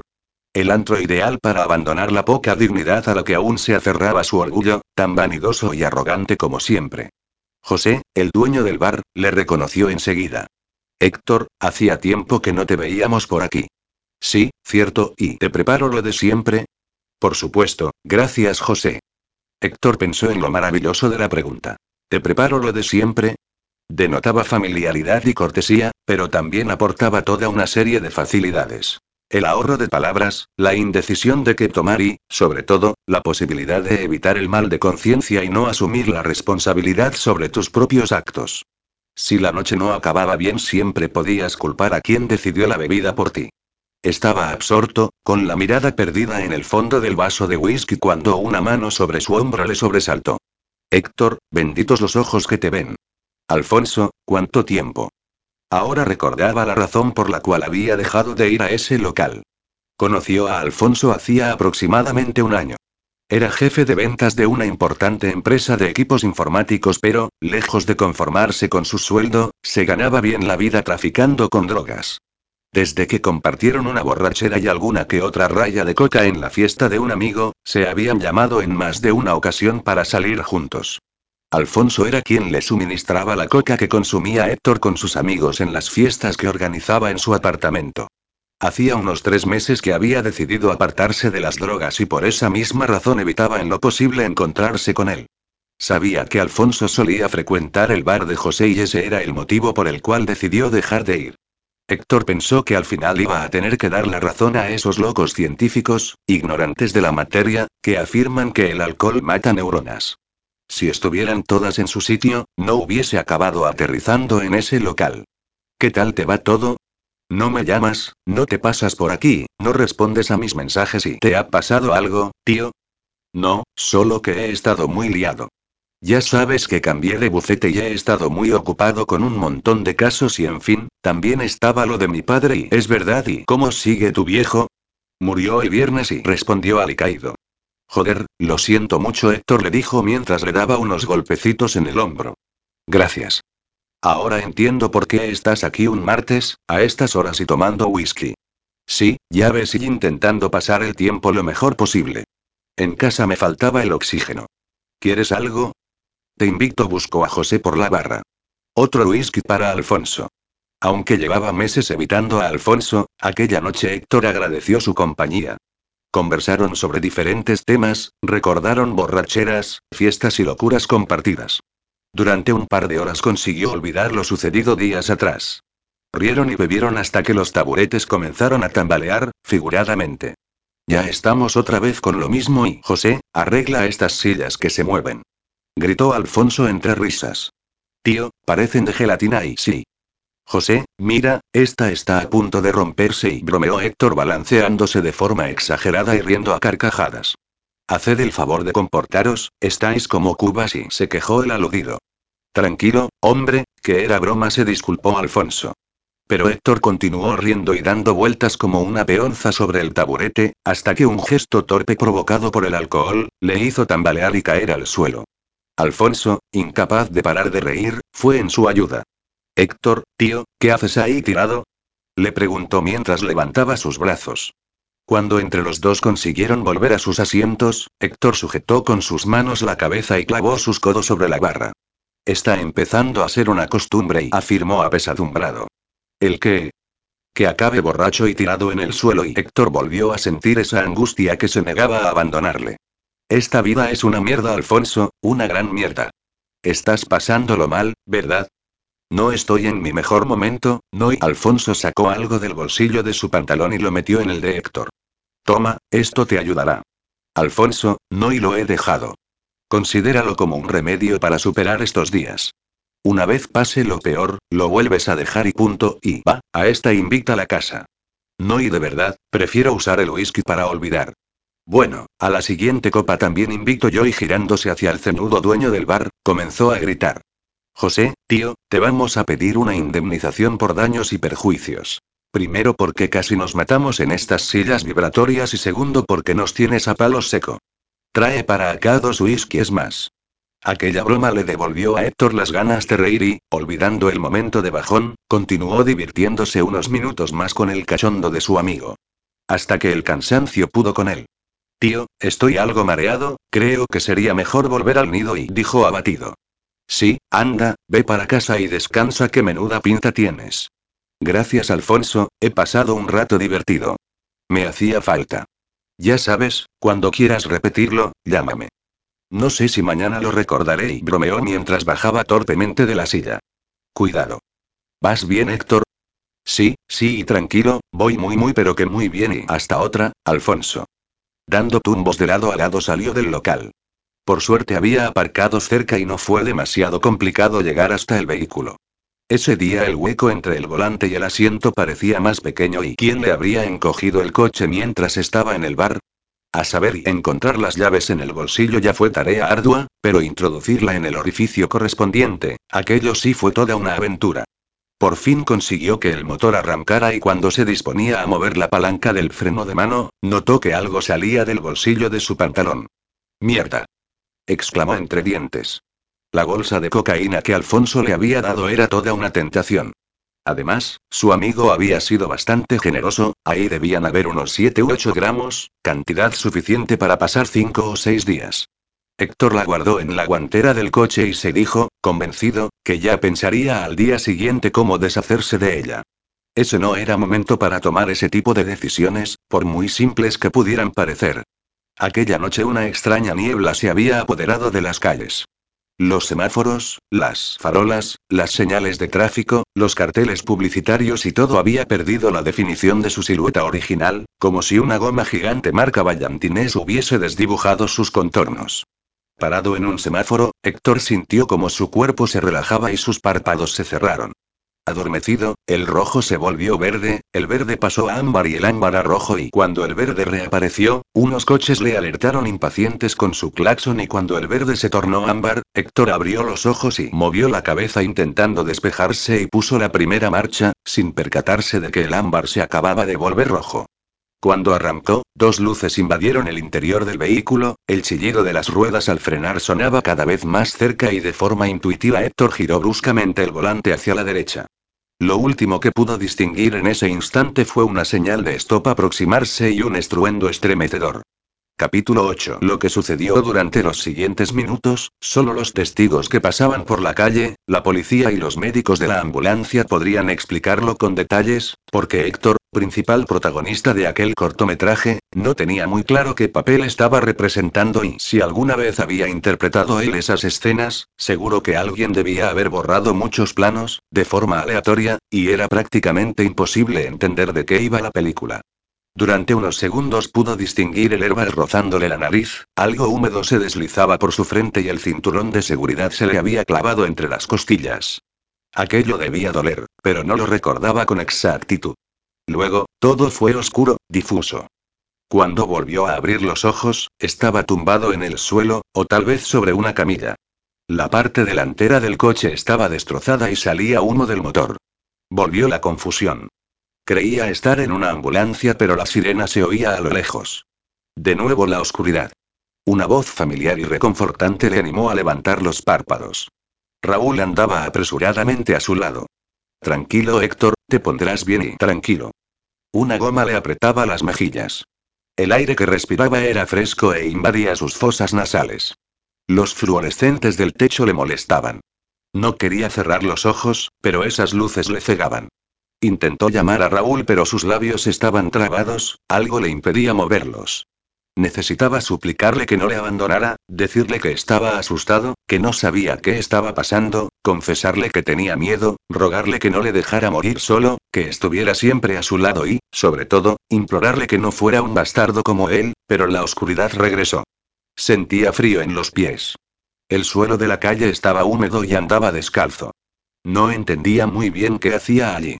Caminaba aturdido, confundido, medio desnudo entre la oscuridad y la niebla. Ante él apareció la imagen de un puente de piedra. No creía haber visto antes ese lugar, pero siguió avanzando sobre el empedrado. Era largo y la espesa niebla le impedía ver el final. Bajo el puente, a unos 7 u 8 metros, la corriente del río era tan fuerte que parecía sentir cómo el agua le salpicaba la cara. Continuó caminando sobre las baldosas de piedra mojadas hasta que pudo distinguir una sombra. Era una figura humana. Se acercó lentamente. Seguía sin comprender qué hacía allí, pero su cuerpo actuaba de forma independiente, como un autómata siguiendo unas órdenes programadas. La persona estaba de pie delante de la barandilla de hierro, apoyada sobre el borde del puente y sujetada por los brazos. Era una mujer. Aligeró el paso para aproximarse y avisarle del peligro. Empezó a inquietarse. Cuando estaba a menos de un metro pudo reconocer a Naira. Sobre sus mejillas las lágrimas negras habían apagado el color de su piel y sus ojos ya no brillaban. Su cuerpo temblaba por el frío y los brazos iban separándose de la baranda. Héctor la contemplaba aterrorizado al comprender lo que ella pretendía hacer, pero no podía hablar. Naira notó su presencia y le miró, volviendo a clavar su odio en las pupilas de él. Una estocada dolorosa pero bien merecida.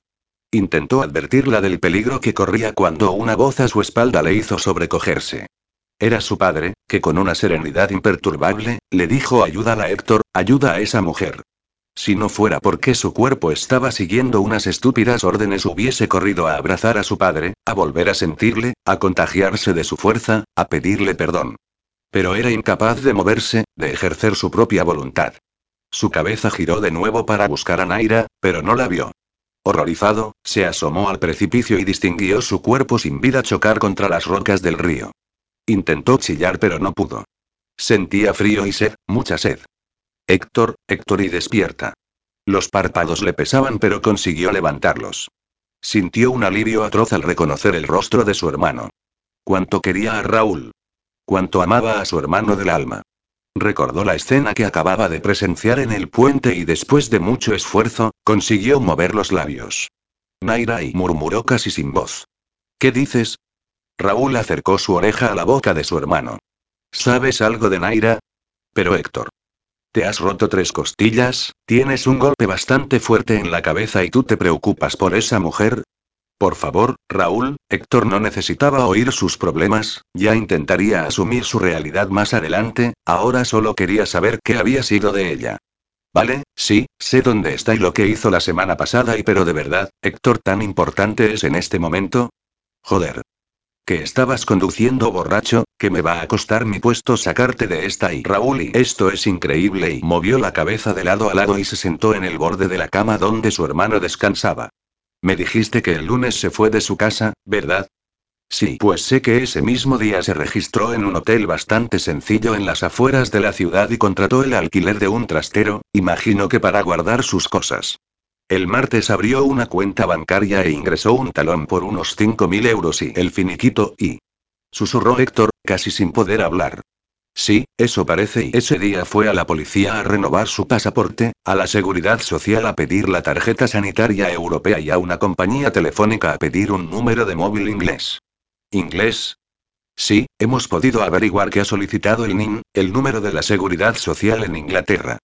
Ha dado una dirección en Londres y sabemos que se trata de una empresa propiedad de su tío, el único hermano de su padre. Supongo que irá a trabajar allí, con él Raúl hizo una pausa y lo miró intrigado. Héctor, ¿tú sabías que su madre es la propietaria del 50% de las acciones de una de las empresas de papel más importantes del país y que su ex, un empresario ricachón, tiene la otra mitad? Sí, el cabrón murmuró entre dientes. Aún y así, a pesar del dinero que tiene su familia, esa chica no tiene propiedades. Solo tiene esa cuenta bancaria que acaba de abrir y un coche que compró hace unos cinco años. Y me dijiste que el viernes fue cuando firmó el divorcio y pues cuando salió del bucete fue a una casa de compra y venta de oro y le pagaron y atención. Casi 1500 euros en joyas. Bien Naira, buena jugada y... Sonrió Héctor. Imagino que con ese dinero pagó el billete a Londres que compró una hora después. Subió al avión el domingo. Y ya está, ahí lo he dejado. Porque no pretenderás que llame a la Interpol para saber si llegó bien, ¿no? No, no y con eso ya me conformo y al menos ya sabía que Naira estaba bien, que se había alejado del detestable de su exmarido y de su madre y que intentaría rehacer su vida. Bien por ella. Pensó orgulloso de su compañera de ascensor. Y ahora que ya estás más tranquilo por tu amiguita, ¿vas a escucharme? Sí, bien, y te has dado un buen golpe en la cabeza con la ventanilla del coche y los médicos quieren que pases aquí un par de noches y se aseguren de que el golpe no se complica. Pero lo que realmente me preocupa es otra cosa, Héctor. No me jodas, Raúl, y ya estás jodido, Héctor, pero tú solito te has jodido y tenías un nivel de alcohol en sangre tan alto que mejor ni te lo digo y no se te ocurre otra cosa que subirte al coche muy bien, hermanito, muy bien. Para empezar, nada ni nadie te va a librar de que te retiren el permiso de conducir por una larga temporada. Pero eso no es todo, no y me han dicho en comisaría que me responsabilice de ti hasta que salgas del hospital y que me asegure de que de aquí vayas directo a hablar con un juez que va a estudiar tu caso. Van a levantar todas las acusaciones que llevo meses intentado limpiar. Algunas acabaron rotas en una papelera, pero otras quedaron archivadas. Mañana voy a ir a hablar con ese juez. Quieren que les explique por qué demonios he dejado que todo esto sucediera y no he sido capaz de que mejoraras tu comportamiento. Ya veremos si no estoy yo también jodido y lo siento, y sí, ya, como siempre, y Alicia y ¿se lo has dicho? No, no lo sabe. Tampoco Laura. Estaba dormida y no se enteró de que me llamaron.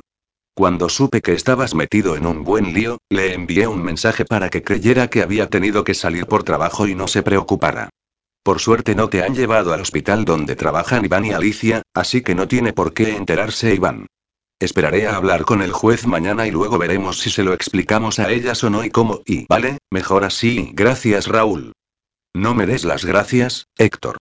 Ya ajustaremos cuentas cuando todo esto acabe y se miraron con complicidad y una leve sonrisa en los labios. Una cosa más, me han dicho los médicos que como sigas con este ritmo de vida la próxima vez no será un accidente de tráfico lo que te traerá aquí. Tienes la presión arterial alta y los triglicéridos por las nubes. Si sigues bebiendo de esta forma, no vas a poder devolverme estos favores y Héctor, por favor, piensa en cuidarte, en centrarte y seguir adelante sin la ayuda del alcohol.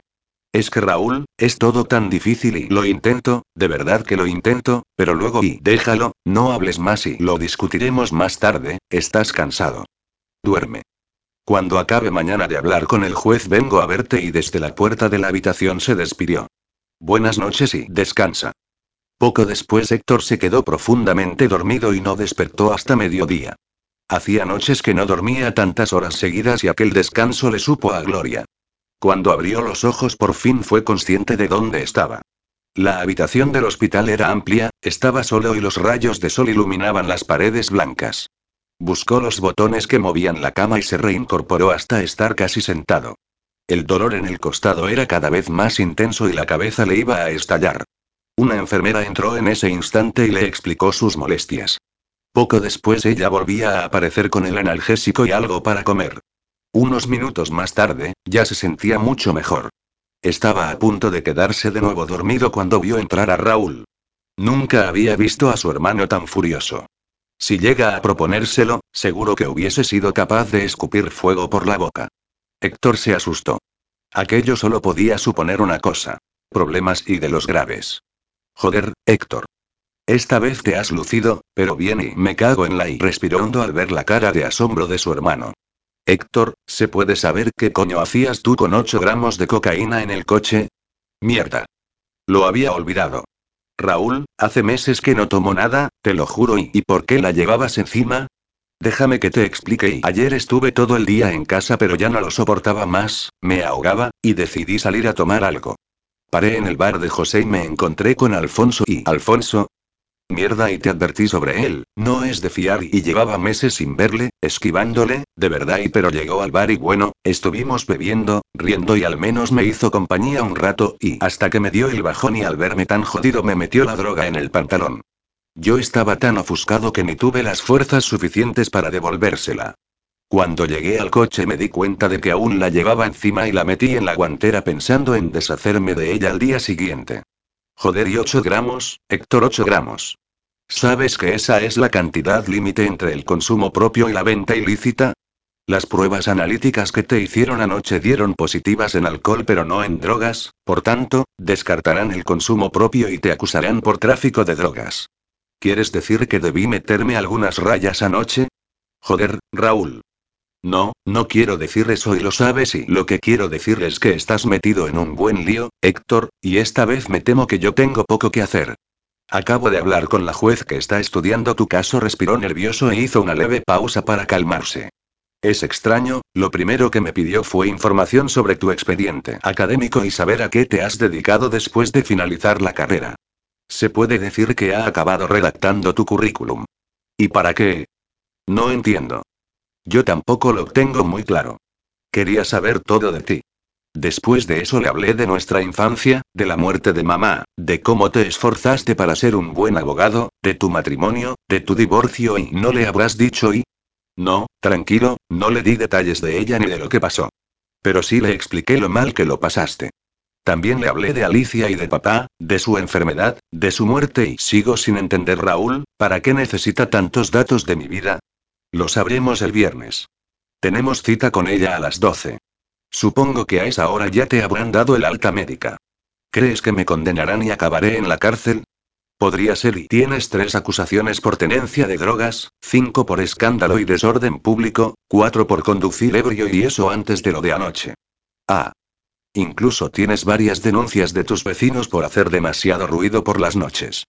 ¿Y por qué no sabe la juez las que he conseguido que desaparecieran y no pinta muy bien? No he insistido mucho en que eres buen chico, que dejarás el alcohol y las malas compañías y que eres un buen abogado y tuve la impresión de que eso le interesó mucho y sobre todo cuando le expliqué que te especializaste en derecho familiar. ¿Y crees que eso es malo o bueno? Héctor, mejor no te hagas ilusiones. La juez es dura, se mostró impasible, firme y nada compasiva. No sé cómo la vamos a convencer.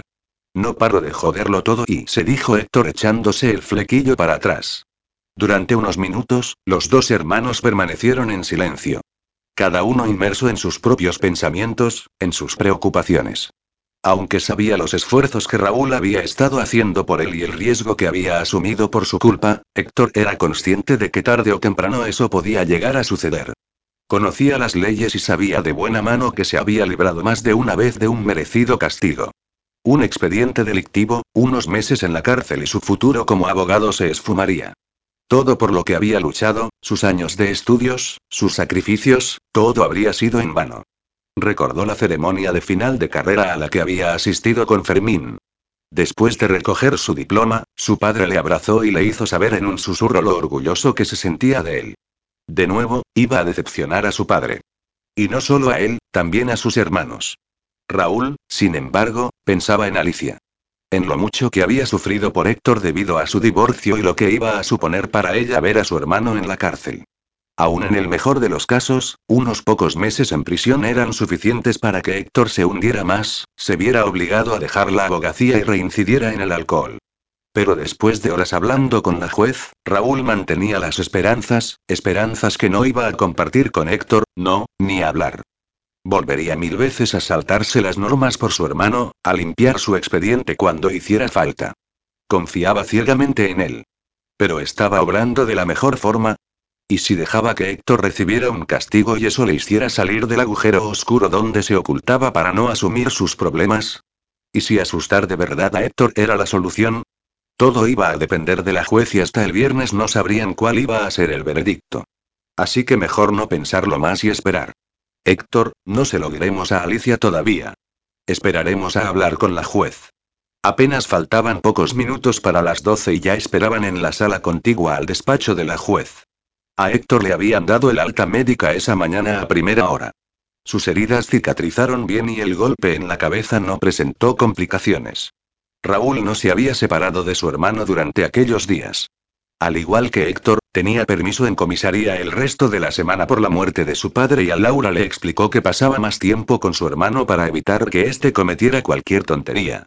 Una mentira tan cerca de la realidad que Raúl llegó a convencerse a sí mismo de que con esa excusa no la estaba engañando. Héctor, hablaré yo. Tú limítate a responder cuando te pregunte, pero, por favor, deja la arrogancia y el papel de abogado engreído para otro momento.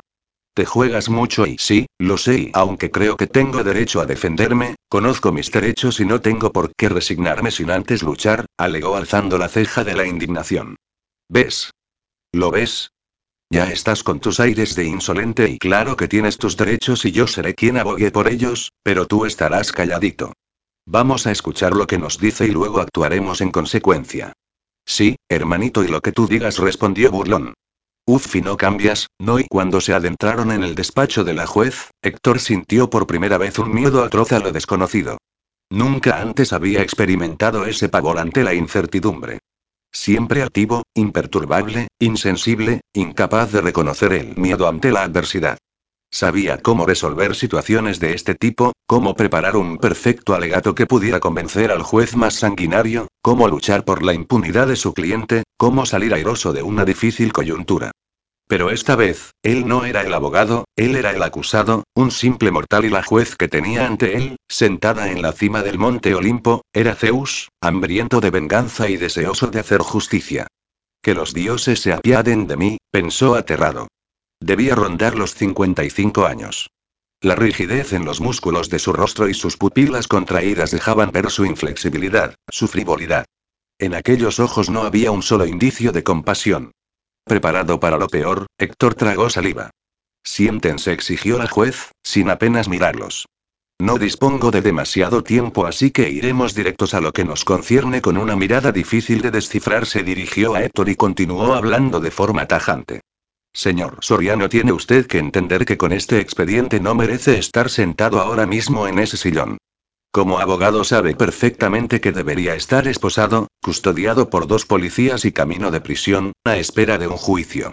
Sin embargo, tiene usted mucha suerte y, ante todo, un hermano que no se merece y de reojo Héctor contempló a Raúl, tan serio, tan formal, tan tremendamente bondadoso. Completamente cierto, no se merecía a su hermano, a esa magnífica persona que siempre cuidaba de él, que nunca le había decepcionado, que siempre había estado y estaba a su lado. No recordaba el instante en que vio a su hermano pequeño por primera vez, él tan solo tenía cuatro años, pero seguro que le quiso desde ese primer minuto. ¿Cómo iba a agradecerle todo lo que estaba haciendo por él? Raúl es un buen policía, muy respetado y querido por sus compañeros y superiores. Y, por alguna razón que yo no logro comprender, le ha defendido hasta la saciedad. Su hermano confía en usted ciegamente y por ese motivo vamos a hacer una excepción en su caso. No crea, por eso, que va usted a librarse de una condena, no, solamente vamos a proponerle otra forma de pagar por sus actos delictivos, una alternativa a un posible periodo en prisión. Y le advierto, esta proposición no le exime de una futura condena. Vamos a darle una oportunidad que usted, si es como Raúl nos asegura que es, sabrá aprovechar. Si no es así, si su actitud y su comportamiento no mejoran, nos veremos obligados a seguir con el procedimiento habitual, denunciarle por venta ilícita de drogas, escándalo y desorden público y conducción temeraria. Lo que le supondría varios meses de cárcel y suspensión de su licencia como abogado. Espero que esta advertencia sea lo suficientemente clara para usted. Lo es y le estoy muy agradecido, señoría, afirmó Héctor. Agradezcaselo a su hermano y entonces, vayamos a lo importante. Vamos a incorporarle en un programa especial. Durante dos años va usted a trabajar en una agencia de adopción situada en un pequeño pueblo, a unos 100 kilómetros de aquí. Es usted un buen abogado, se especializó en derecho social y de familia y, aunque no tiene experiencia en este ámbito, confiamos en que sepa adaptarse con facilidad. El abogado que lleva los casos de adopción en el centro ha pedido un traslado y usted ocupará su puesto. Durante esos 24 meses, solo su hermano, usted y un especialista que seguirá sus avances muy de cerca conocerán las verdaderas razones por las que se ha visto obligado a mudarse y aceptar ese nuevo empleo. Nadie más, le repito, nadie más deberá conocer el motivo. Pero, señoría, y son dos años y Héctor la miró con los ojos bien abiertos incapaz de asumir lo que acababa de escuchar. Dos años, 24 meses, 730 días de su vida. Héctor, calla, le ordenó Raúl. Debería escuchar más a su hermano y, después de mover la cabeza con desaprobación, la juez continuó. Durante esos dos años va a ser estudiado por un profesional que realizará un informe detallado sobre su evolución. Ese informe lo recibiré yo una vez finalice el periodo. Solo si dicho estudio psicológico, una perfecta disertación de su comportamiento, su actitud y su trabajo en la agencia, es positivo, se librará de un expediente delictivo y, por supuesto, de prisión. Señoría, tanto mi hermano como yo le estamos muy agradecidos por permitirnos participar en dicho programa, por esta oportunidad y aseguró Raúl, casi con una reverencia. Raúl y Héctor le fulminó con la mirada, pero su hermano mantuvo la calma y le ignoró, consciente de que una discusión podía empeorar las cosas. No me agradezcan nada aún. La juez abrió una carpeta con documentos y se los mostró a Héctor. Aquí tiene su contrato de trabajo y sus condiciones económicas. Debe firmar aquí. Este es el contrato de alquiler de una casa que le hemos conseguido en el pueblo. Creo que la cuota de alquiler es bastante asequible. Empezará a trabajar el lunes. ¿El lunes? Héctor creía estar viviendo una pesadilla. El domingo debe estar en esta dirección a las 7 de la tarde. La juez le mostró un pequeño papel. Pregunte por Margarita. Ella le dará las llaves de la casa y le ayudará con lo que necesite. Deberá visitar a Margarita una vez por semana, los viernes, de 5 a 7 de la tarde, todas las semanas durante estos dos años. Sin excepción. Es muy importante que ella esté al corriente en todo momento de sus movimientos. Si precisa salir del pueblo, siempre que sea algo urgente, deberá informarla, dándole explicaciones del por qué debe desplazarse. Y hablando de desplazamientos, le hemos retirado el permiso de conducir. Durante estos dos años no podrá circular y solo cuando regrese, si no va entonces a prisión, podrá recuperarlo. ¿Qué? Esto es increíble y Héctor continuaba boquiabierto, aturdido aún, sin poder digerir lo que estaba escuchando. Héctor y Raúl, feliz por la ocasión única que le estaban brindando al irresponsable de su hermano, no podía creer que éste quisiera estropearlo todo con sus quejas. Podrá regresar el lunes 26 de junio de 2017, añadió la juez mientras consultaba un calendario en su ordenador. Pero nos encontraremos aquí el lunes siguiente 3 de julio. Yo ya habré recibido su informe y podré dictaminar si se libra o no de prisión. Quiere decir, señoría, que si el informe no es positivo esos dos años no los tendría en cuenta y podría ser condenado a más tiempo en prisión. ¿No habría servido para nada ese tiempo perdido? Señor Soriano, si durante esos dos años usted no ha mejorado su comportamiento, es evidente que continuará necesitando una condena. Pero esos dos años ya son una condena y Héctor Susurró Raúl. No, letrado, no, no son una condena, son una oportunidad única que se le está ofreciendo. ¿O prefiere permanecer en prisión hasta que realicemos un juicio que va a perder y acabe cumpliendo pena de cárcel durante varios meses? No, señoría, no, y reconoció Héctor. Pero y Héctor, joder, cansado de oírle protestar, Raúl alzó la voz. Calla y resígnate por una vez en tu vida. Vale, y después de un profundo suspiro, Héctor suavizó su tono de voz. Aprovecharé esa alternativa que me ofrece, señoría. Eso espero y, y, le repito, ese estudio psicológico al que va a ser sometido es muy importante. Su comportamiento debe ser impecable. No lo olvide. No lo olvidaré pues, entonces, no tenemos nada más de qué hablar. Nos volveremos a ver en dos años. Gracias, señoría, dijo Raúl levantándose y tirando del brazo de su hermano. Y señor Soriano y la juez, con esa mirada impasible que no había abandonado en ningún momento, alzó la vista hacia Héctor. Suerte. Suerte. Suerte. Esta mujer está loca dos años, dos años. Y me desea suerte, después de haberme condenado dos años a saber qué pueblo apartado del mundo, a dedicarme a preparar papeleo inútil para que parejitas de enamorados puedan adoptar criaturas y... A algo tan aburrido como eso me voy a dedicar dos años, 24 valiosos meses de mi valiosa vida. ¿Y me desea suerte la muy arpía? Maldijo Héctor en silencio. Héctor, eres un tío con suerte, ahora lo veo claro y es la mejor propuesta que te han podido hacer una vez fuera del despacho, Raúl ya pudo mostrar su alegría. Raúl. ¿Es que no te has enterado de nada? Son dos años. Dos años y aún así no hay garantías de que eso me libre de la cárcel. ¿Y si después de ese periodo, el jodido informe es negativo y voy a prisión durante un año más y... Serían tres años de mi vida perdidos. Aquí el que no se ha enterado aún eres tú y esta opción te proporciona la oportunidad, que seguro muy pocos pueden tener, de pasar dos años de tu vida trabajando en algo que te gusta y evitar la cárcel, un expediente delictivo y el abandono definitivo de la abogacía. Será un Kit Héctor, solo eso, un periodo que puede ser la ocasión ideal para meditar sobre lo que te está sucediendo, lo que has hecho y tomar decisiones sobre tu futuro. Así no puedes seguir y va, por favor, Raúl y he pasado una mala racha, pero ya está ahí. Vivo en un apartamento de lujo, en el centro, trabajo en un buen bufete, me pagan bien, los fines de semana me divierto, ¿vale? Tal vez debería reducir el consumo de alcohol y pero aparte de eso y todo lo demás está bien. No necesito dos años para meditar sobre mis malos actos, ya sé en qué me he sobrepasado, te puedo hacer una relación exacta de lo que no debo repetir y Héctor, no utilices tus técnicas de abogado sábelo todo conmigo, ni tan siquiera contigo mismo y además, te repites, he oído ese cuento más de una vez. Mira, así lo veo yo. Te han dado una oportunidad y tú la vas a aprovechar. Punto y pelota. Y, yo, como el hermano que no mereces tener y lo ha dicho la juez y te voy a llevar el domingo a ese lugar y me voy a asegurar de que el tiempo que he dedicado a luchar por ti para que te proporcionen esta ganga merezca la pena. Y tú, vas a complacerme, vas a comportarte, para que tu hermano pequeño consiga volver a sentirse orgulloso de ti y que te continúe viendo como un ejemplo a seguir. Chico, eres el mejor subiendo la moral y ironizó Héctor. Vamos hermano, y Raúl soltó una carcajada. Te invito a comer y así hablamos de cómo vas a decírselo a Alicia y a tu jefe. Tienes mucho que hacer, así que deja de lloriquear y espabila. Capítulo 9. Vilanen Wikipedia, la enciclopedia libre https.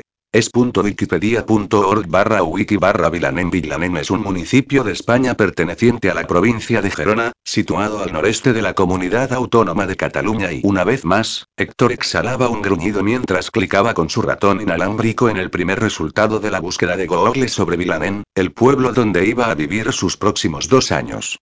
Y en 2014 el municipio tenía 187 habitantes.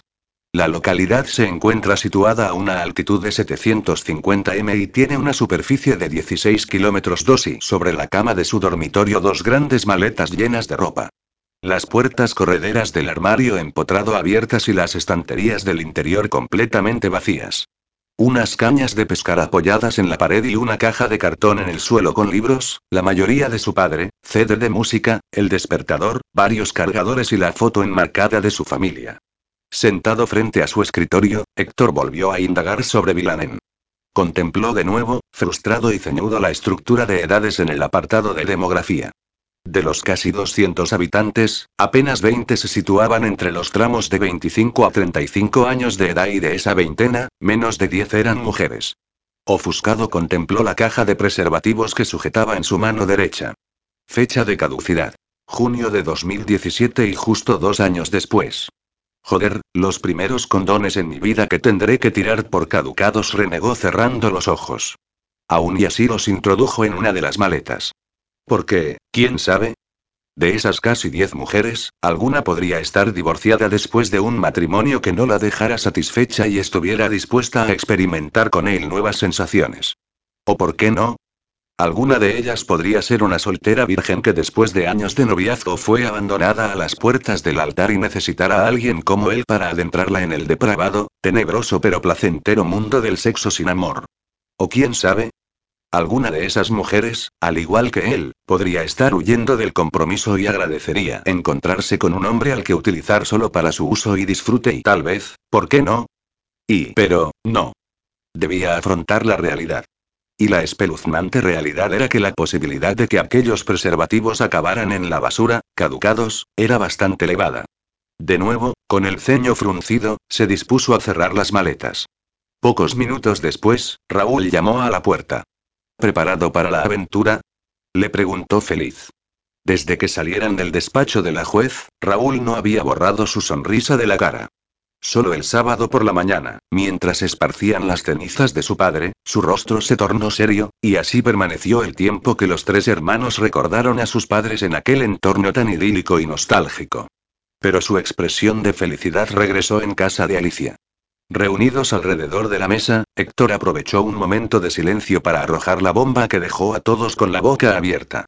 A todos menos a Raúl que no ocultaba su felicidad ante Héctor, a pesar de las miradas asesinas que éste le lanzaba continuamente. Con un esfuerzo desmedido, explicó con tranquilidad y aparente convicción, las falsas razones por las cuales había decidido solicitar dos años de excedencia en el bufete, que afortunadamente le habían concedido, y desplazarse a un pueblo pequeño, perdido entre montañas, para trabajar como abogado en una agencia de adopción. Y confesó, con resignación, como un cúmulo de multas le había dejado sin permiso de conducir y que solo a su vuelta podría recuperar.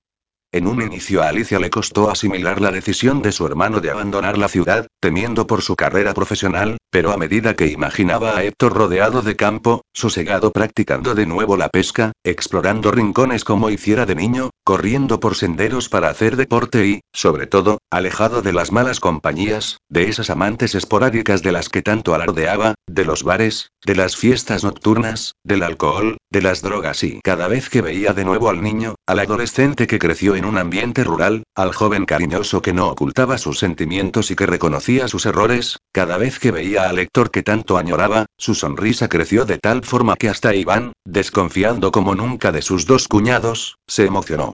Hacía más de dos años que no veía a su mujer tan radiante y feliz junto al inconsciente de su hermano y solo por ese instante de gozo, por el brillo en los ojos de Alicia, intentó confiar en la decisión de aquel arrogante e irresponsable. Laura, al igual que Raúl, sabía que iba a echar de menos tener cerca al alocado de su cuñado, pero, contagiada por la felicidad que su marido desbordaba por todos los poros de su piel, comprendió que aquellos dos años podían ser una oportunidad única para devolver por fin al lector que Raúl y Alicia recordaban y que ella apenas había llegado a conocer. Estoy empezando a pensar que te quieres librar de mí, le reprochó Héctor al descubrir de nuevo la expresión de júbilo en el rostro de su hermano. ¿Eso crees? Pues sí, todavía no logro entender por qué estáis todos tan contentos. Puede que tengamos nuestras razones. No sé, yo creo que os divierte verme sufrir, sobre todo a ti. No seas imbécil, Héctor. Alicia está encantada de que te vayas a vivir a media hora de su casa. Es muy posible que la veas más de lo que la ves ahora. Y nosotros iremos a visitarte cada dos sábados y estaremos en contacto por teléfono. Yai susurró desconfiado. Va, Héctor, deja de hacerte la víctima y ya lo tienes todo preparado. No puedes llegar tarde. Recuerda que tu comportamiento debe ser impecable, se burló Raúl ante la mirada amenazante de su hermano. Una vez en el dormitorio, mientras los dos cargaban las maletas, Raúl se sorprendió al ver las cañas de pescar y acercándose a ellas, tomó una entre las manos. ¿Esta es la de papá? Sí. ¿Te las vas a llevar? No sé, Raúl. Estoy tentado a hacerlo, pero no creo que pueda ir a pescar sin papá. No tengo fuerzas para eso. Llévatelas, a él le hubiese gustado. Los dos disfrutabais mucho pescando. Hazlo de nuevo, por él y me las llevaré, pero no te garantizo que las use. A pesar de lo hablador que Raúl se mantuvo durante todo el trayecto, Héctor casi no pronunció palabra. Y así había permanecido de callado y malhumorado desde que salió del despacho de la juez. Había conseguido convencer a los socios del bucete de la necesidad de esos dos años de excedencia, había conseguido convencer a su hermana y sus cuñados sobre los falsos motivos de su repentina marcha, pero aún continuaba sin convencerse a sí mismo del beneficio que él obtenía al aceptar aquella oportunidad. Dos años a cambio de un juicio que, bien trabajado, podría llevarle a cuatro meses de prisión. Vale, sí, posiblemente optar por las escasas o nulas comodidades y la falta de libertad de una institución penitenciaria podía parecer de locos, pero serían cuatro meses y no dos años y dos años. Pensó resignado que al día siguiente, cuando saliera de su primer día de trabajo en la agencia de adopción, se pasaría por algún supermercado del pueblo y compraría un par de botellas de whisky. Iba a necesitar de nuevo ese somnífero para superar las noches silenciosas y solitarias del campo, tan alejadas del bullicio de la ciudad. ¿Me estás escuchando? preguntó Raúl al ver a su hermano ausente. Perdona, estaba pensando en qué comprar mañana. ¿Qué me decías? Decía que ya solo faltan pocos kilómetros para llegar y estás viendo el paisaje. Esto es precioso. Y realmente lo era, pensó Héctor. Se habían adentrado en una estrecha carretera comarcal rodeada de abetos, cedros, castaños y pinos. Una enorme paleta de colores con múltiples tonalidades de verde. Lima, musgo, menta, jade y floresta. A pesar del calor propio de inicios de julio, la humedad de la espesa arboleda y el refugio velado de las montañas hacían que el ambiente se mantuviera fresco. Raúl paró el aire acondicionado del vehículo y bajó la ventanilla, inspirando el aire limpio y percibiendo el olor a hojas húmedas que tanto le recordaba a su juventud. Héctor, sin embargo, a pesar de reconocer la belleza del entorno, algo en su interior se negaba a relacionar Vilanen y sus alrededores con su niñez. No estaba dispuesto a permitir que nada de lo relacionado con aquel castigo, con las circunstancias que le habían arrastrado hasta allí, le resultara agradable, ni familiar. Había tomado la firme determinación de que obraría de la forma más frívola y práctica posible, limitándose a hacer su trabajo en la agencia de adopción y esperando la visita de sus hermanos para hacer más amena su estancia en aquel calabozo, en aquella extraña reclusión en semilibertad que le retendría nada más y nada menos que dos años y dos años. Continuaron serpenteando la carretera hasta que aquel verde telón de frondosa arboleda se levantó ante ellos, dando paso a un bello espectáculo. Sobre una colina de roca se acomodaba orgulloso Vilamen. Casas centenarias de grandes portones, balcones salpicados de flores, farolas de hierro, calles empedradas y, sobre la cima, centinela y guardiana, la torre de una iglesia románica. dando la bienvenida a los visitantes, el cartel con el nombre del pueblo se erguía sobre un viejo puente y bajo él correteaba un alegre riachuelo con aguas cristalinas y abundante caudal. Me parece que acabarás usando las cañas de pescar y murmuró sonriente Raúl, mientras admiraba el paisaje con los ojos bien abiertos. Pero Héctor, en su afán de evitar que aquel entorno le resultara agradable, gruñó con desprecio. Muchos mosquitos y demasiada humedad y vaya veranito me espera. Ayudados por el GPS, llegaron a la dirección que les había indicado la juez. La casa estaba situada en una de las esquinas de una gran plaza. Aquella debía ser la plaza más céntrica y concurrida del pueblo, dedujo Héctor, al contar casi cinco familias sentadas en la terraza del único bar abierto y unos diez u once abuelos repartidos entre los cuatro bancos que rodeaban la plaza. Entre los allí presentes y los fisgones que rápidamente se asomaron a las ventanas de sus casas para curiosear, Héctor ya creía haber visto a medio pueblo. Llamaron al timbre. Unos segundos después, una anciana de unos 90 años apareció tras una gran cortina de tela roja por una puerta contigua. Cuando Raúl se acercó a ella pudo comprobar que salía de una tienda, una especie de pequeño supermercado de esos donde puedes encontrar casi de todo amontonado en pocas estanterías. Héctor abrió los ojos asombrado, pero sin decir nada, se dirigió a la anciana que los miraba con curiosidad. Disculpe señora, ¿sabe usted si vive aquí Margarita? Sí, mi Rita y balbuceó con dificultad. Perdone, señora, no la entiendo y Héctor se acercó más. Mi Rita y repitió ella molesta. Lo siento y, sorprendido, se separó de la anciana. Perdone si la he incomodado, no quería irritarla y... Verá, solo necesitábamos saber si... ¿Qué pasa madre? Una mujer de unos 50 años de edad apareció tras la anciana. Su complexión era delgada, pelo corto y moreno, vestía una especie de chándal de algodón de esos cómodos para estar por casa y lucía una gran sonrisa. Los observó a los dos y se sonrojó después de repasar con la mirada el cuerpo de Raúl. Mi Rita y reiteró la anciana. Sí, madre sí, yo soy su Rita y Raúl se echó a reír ante la situación tan cómica y la cara avergonzada de su hermano mayor. La mujer, que no dejaba de mirarle, se dirigió a él. ¿Tú eres Aitor? ¿El abogado que va a trabajar en la agencia de adopción? Héctor puso los ojos en blanco y, pero tan difícil de memorizar era su nombre. Héctor, Aitor no, Héctor y acercándose a ella, le tendió la mano. Yo soy el abogado. Ah. Tú. Dijo decepcionada, mientras le estrechaba la mano. Yo soy Margarita, pero llámame Rita. Y ella es mi madre. Aquí todos la conocen como Doña Luisa. Encantado y él es Raúl, mi hermano. Un placer y saludó Rita aproximándose a él y dándole dos sonoros besos. Aitor, tienes un hermano muy guapo y exclamó mientras le dedicaba un insinuante baile de pestañas a Raúl. Este se sonrojó y Héctor se echó a reír. Sí, lo es y afirmó burlón. ¿Venís los dos a vivir aquí?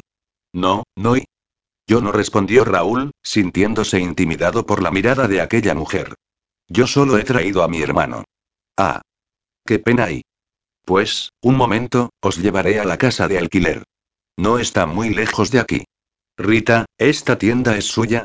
Preguntó Héctor curioso mientras la veía abrir la cortina.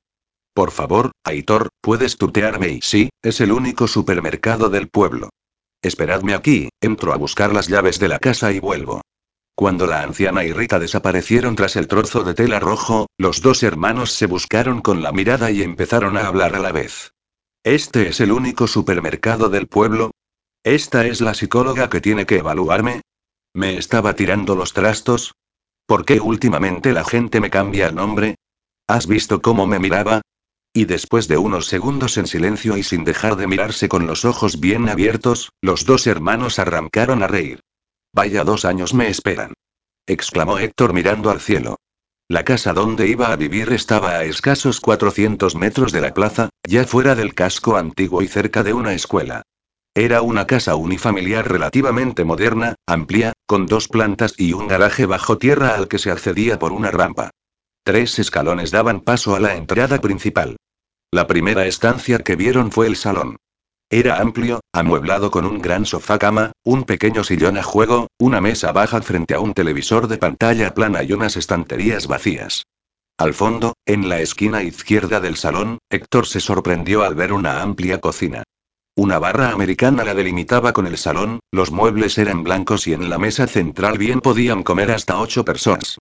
Y a la derecha, dos puertas y una escalera que subían a la segunda planta. Rita abrió la primera puerta. Por aquí puedes acceder al garaje, encendió una luz y bajó seis escalones.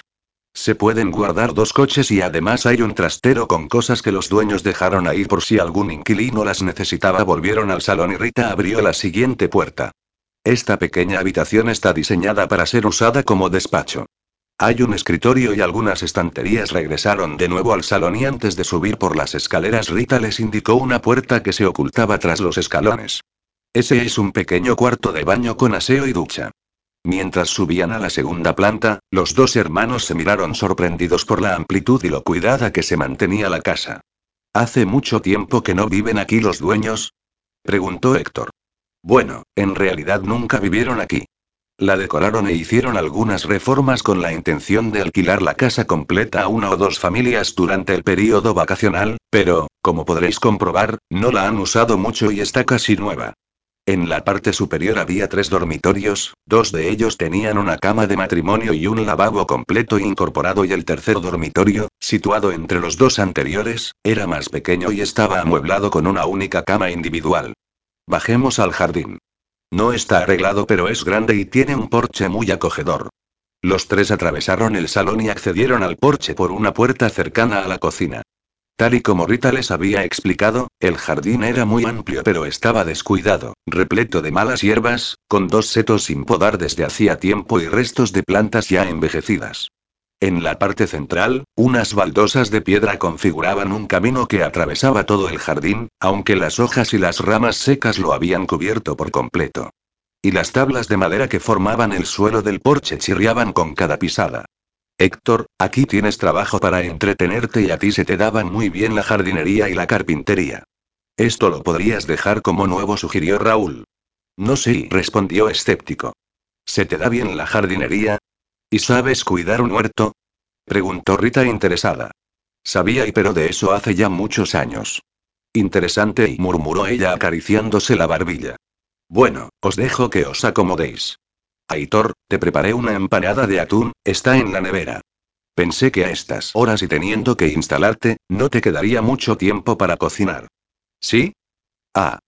Muchas gracias, Rita exclamó él, sorprendido y agradecido por tanta hospitalidad. Pero, recuerda, me llamo Héctor, no Aitor, Héctor.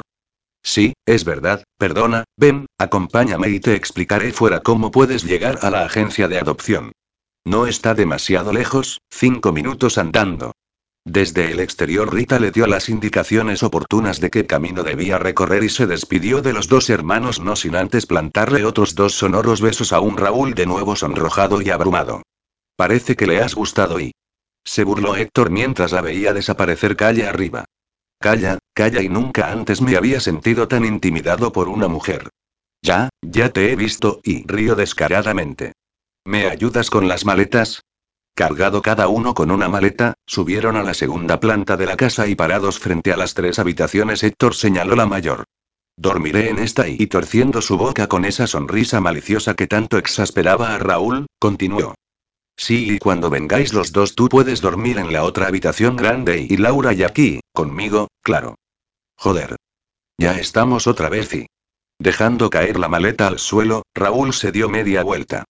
Me voy y... Pero, Raúl, entiéndelo y ¿no has visto la media de edad de las mujeres de este pueblo? Soy un hombre con ciertas necesidades que aquí no voy a poder cubrir y tú eres mi hermano y vete a la mierda. Exasperado al límite, Raúl bajó las escaleras apresuradamente. Y lo tenemos que compartir todo y Héctor iba tras él mientras continuaba en su afán de enrabiar a su hermano pequeño para satisfacción propia, porque sí, esa era la razón principal, lo hacía por pura diversión. Imbécil. ¿Cómo voy a echar de menos que me digas imbécil? Pues cómprate un loro que te lo vaya repitiendo y adiós, gruñó Raúl mientras salía por la puerta principal. Adiós, hermanito, y no tardes en volver, con Laura, claro, y no la olvides que la necesitaré. Joder, y Raúl entró en su coche farfullando toda una serie de improperios hacia su hermano mayor, como ya empezaba a ser costumbre cada vez que se despedían. El día que te las pueda devolver, vas a saber lo que se siente y murmuró mientras veía a su hermano adentrarse en su nueva casa. Qué ganas tengo ya de que llegue ese día y... Pocos minutos antes de las 8 de la mañana y ataviado con uno de sus trajes de diseño, Héctor llegó a la puerta principal de la agencia de adopción. Estaba situada en la planta baja del único edificio alto del pueblo. Si es que un edificio de cuatro plantas se puede considerar alto, y una mujer rubia de unos 50 años de edad, con un sutil acento ruso, le dio la bienvenida. Atravesaron un espacio abierto que parecía una sala de espera y que comunicaba con tres despachos. Le acompañó hasta uno de ellos y le abrió la puerta, invitándole a entrar. Un hombre alto y delgado, que también rondaba los 50, se le acercó ofreciéndole la mano. Héctor detectó en su mirada desconfianza y recelo, un manifiesto antagonismo que supo marcaría la relación entre ambos. Era evidente que ese señor desaprobaba su presencia, pero lo que él no podía sospechar era que Héctor también desaprobaba estar allí presente y mucho. Héctor Soriano, ¿verdad? Mi nombre es Andrés. Nos comunicaron el viernes que hoy empezarías a trabajar con nosotros. Sí, así es y siento que haya sido todo tan precipitado. Lo ha sido, sí, pero teniendo en cuenta que llevamos ya dos semanas sin abogado y que el trabajo se empieza a acumular, una decisión así de rápida era lo que necesitábamos. Así que, sin dar más rodeos, te voy a enseñar tu despacho y los expedientes sobre los que tenemos que trabajar urgentemente. ¿Conoces la ley de la adopción internacional? Sí, por supuesto, y lo que Héctor no le iba a explicar es que llevaba dos noches quedándose dormido con la ley en la mano, preparándose para responder a esa pregunta. Perfecto, y Andrés abrió la puerta del que sería el despacho de Héctor a partir de ese instante. Aquí trabajarás tú. Como ya sabrás, somos una entidad colaboradora de adopción internacional, una organización acreditada tanto por el gobierno como por los países de origen del niño. Trabajamos con Rusia, Kazajstán, Bulgaria y Polonia. Actuamos como facilitadores, es decir, informamos, apoyamos y asesoramos a los adoptantes. Les ayudamos también a obtener el certificado de idoneidad, documento imprescindible para iniciar los trámites internacionales. El único órgano competente para emitir ese certificado es el Instituto Catalán de la Acogida y de la Adopción. Normalmente somos Natalia y yo quienes recibimos a las familias que vienen a informarse y les tomamos los datos si deciden contratar nuestros servicios. Natalia es rusa y ella es nuestro contacto con Rusia y Kazajstán, puesto que habla los dos idiomas perfectamente. Yo hablo polaco, aunque tanto con Polonia como con Bulgaria muchos documentos y comunicaciones se escriben en inglés. Supongo que tienes un buen nivel de inglés. Sí, sí y ningún problema. Una vez nosotros tenemos los datos de los adoptantes, tú debes analizar su situación y las posibilidades de que puedan o no conseguir la idoneidad. Si cumplen con los requisitos necesarios según la ley, te ocuparás de realizar el contrato de nuestros servicios y empezar los trámites para obtener la idoneidad. Trabajamos con un grupo de psicólogos que se encargan de realizar los informes de valoración psicosocial, visitando a las familias, conociendo su entorno y realizándoles una serie de tests psicológicos. Una vez obtenemos el certificado de idoneidad y el informe psicosocial es positivo, enviamos todo al organismo competente del país de origen del niño. Tú deberás revisar los documentos y contratos que recibamos del país. Natalia o yo les ayudamos a preparar el viaje por medio de una agencia que también les proporciona un traductor. Trabajamos con unos abogados en el país de origen que les acompañan al juicio y tramitan toda la documentación necesaria para que puedan abandonar el país con el niño sin problemas. Aunque no viajes, tú estarás en todo momento en contacto con estos abogados. Todos ellos hablan un perfecto inglés. Una vez las familias ya están en España, nosotros también tramitamos el informe de seguimiento postadoptivo. Nuestros servicios finalizan transcurridos tres meses después de la adopción, siempre y cuando dicho informe sea positivo. ¿Tienes alguna pregunta? Héctor había estado en todo momento atento a las explicaciones de Andrés. Conocía bien la ley de adopción y algunos de los trámites que éste le había descrito, pero aún desconocía en detalle sus funciones o su papel dentro de todo el proceso. Ha quedado bastante claro, gracias Andrés. Pero tengo algunas dudas y si considero que existe algún impedimento para que una pareja pueda ser adoptante, ¿quién se lo comunica? Natalia o yo, pues nosotros somos sus personas de contacto. ¿Cómo estamos seguros de que son las personas adecuadas? Es decir, si poseen antecedentes penales no pueden ser adoptantes, ¿cómo sabemos que no han cometido ningún delito? Deberás confirmar el historial de ambos con la policía. Ellos colaboran estrechamente con nosotros. En tu mesa tienes una lista de todos los contactos. Perfecto, y otra pregunta, ¿habéis tenido alguna vez algún problema con el juicio que se realiza en el país de origen del niño? No, hasta el momento hemos podido finalizar con éxito la adopción de todas aquellas familias que han conseguido la idoneidad.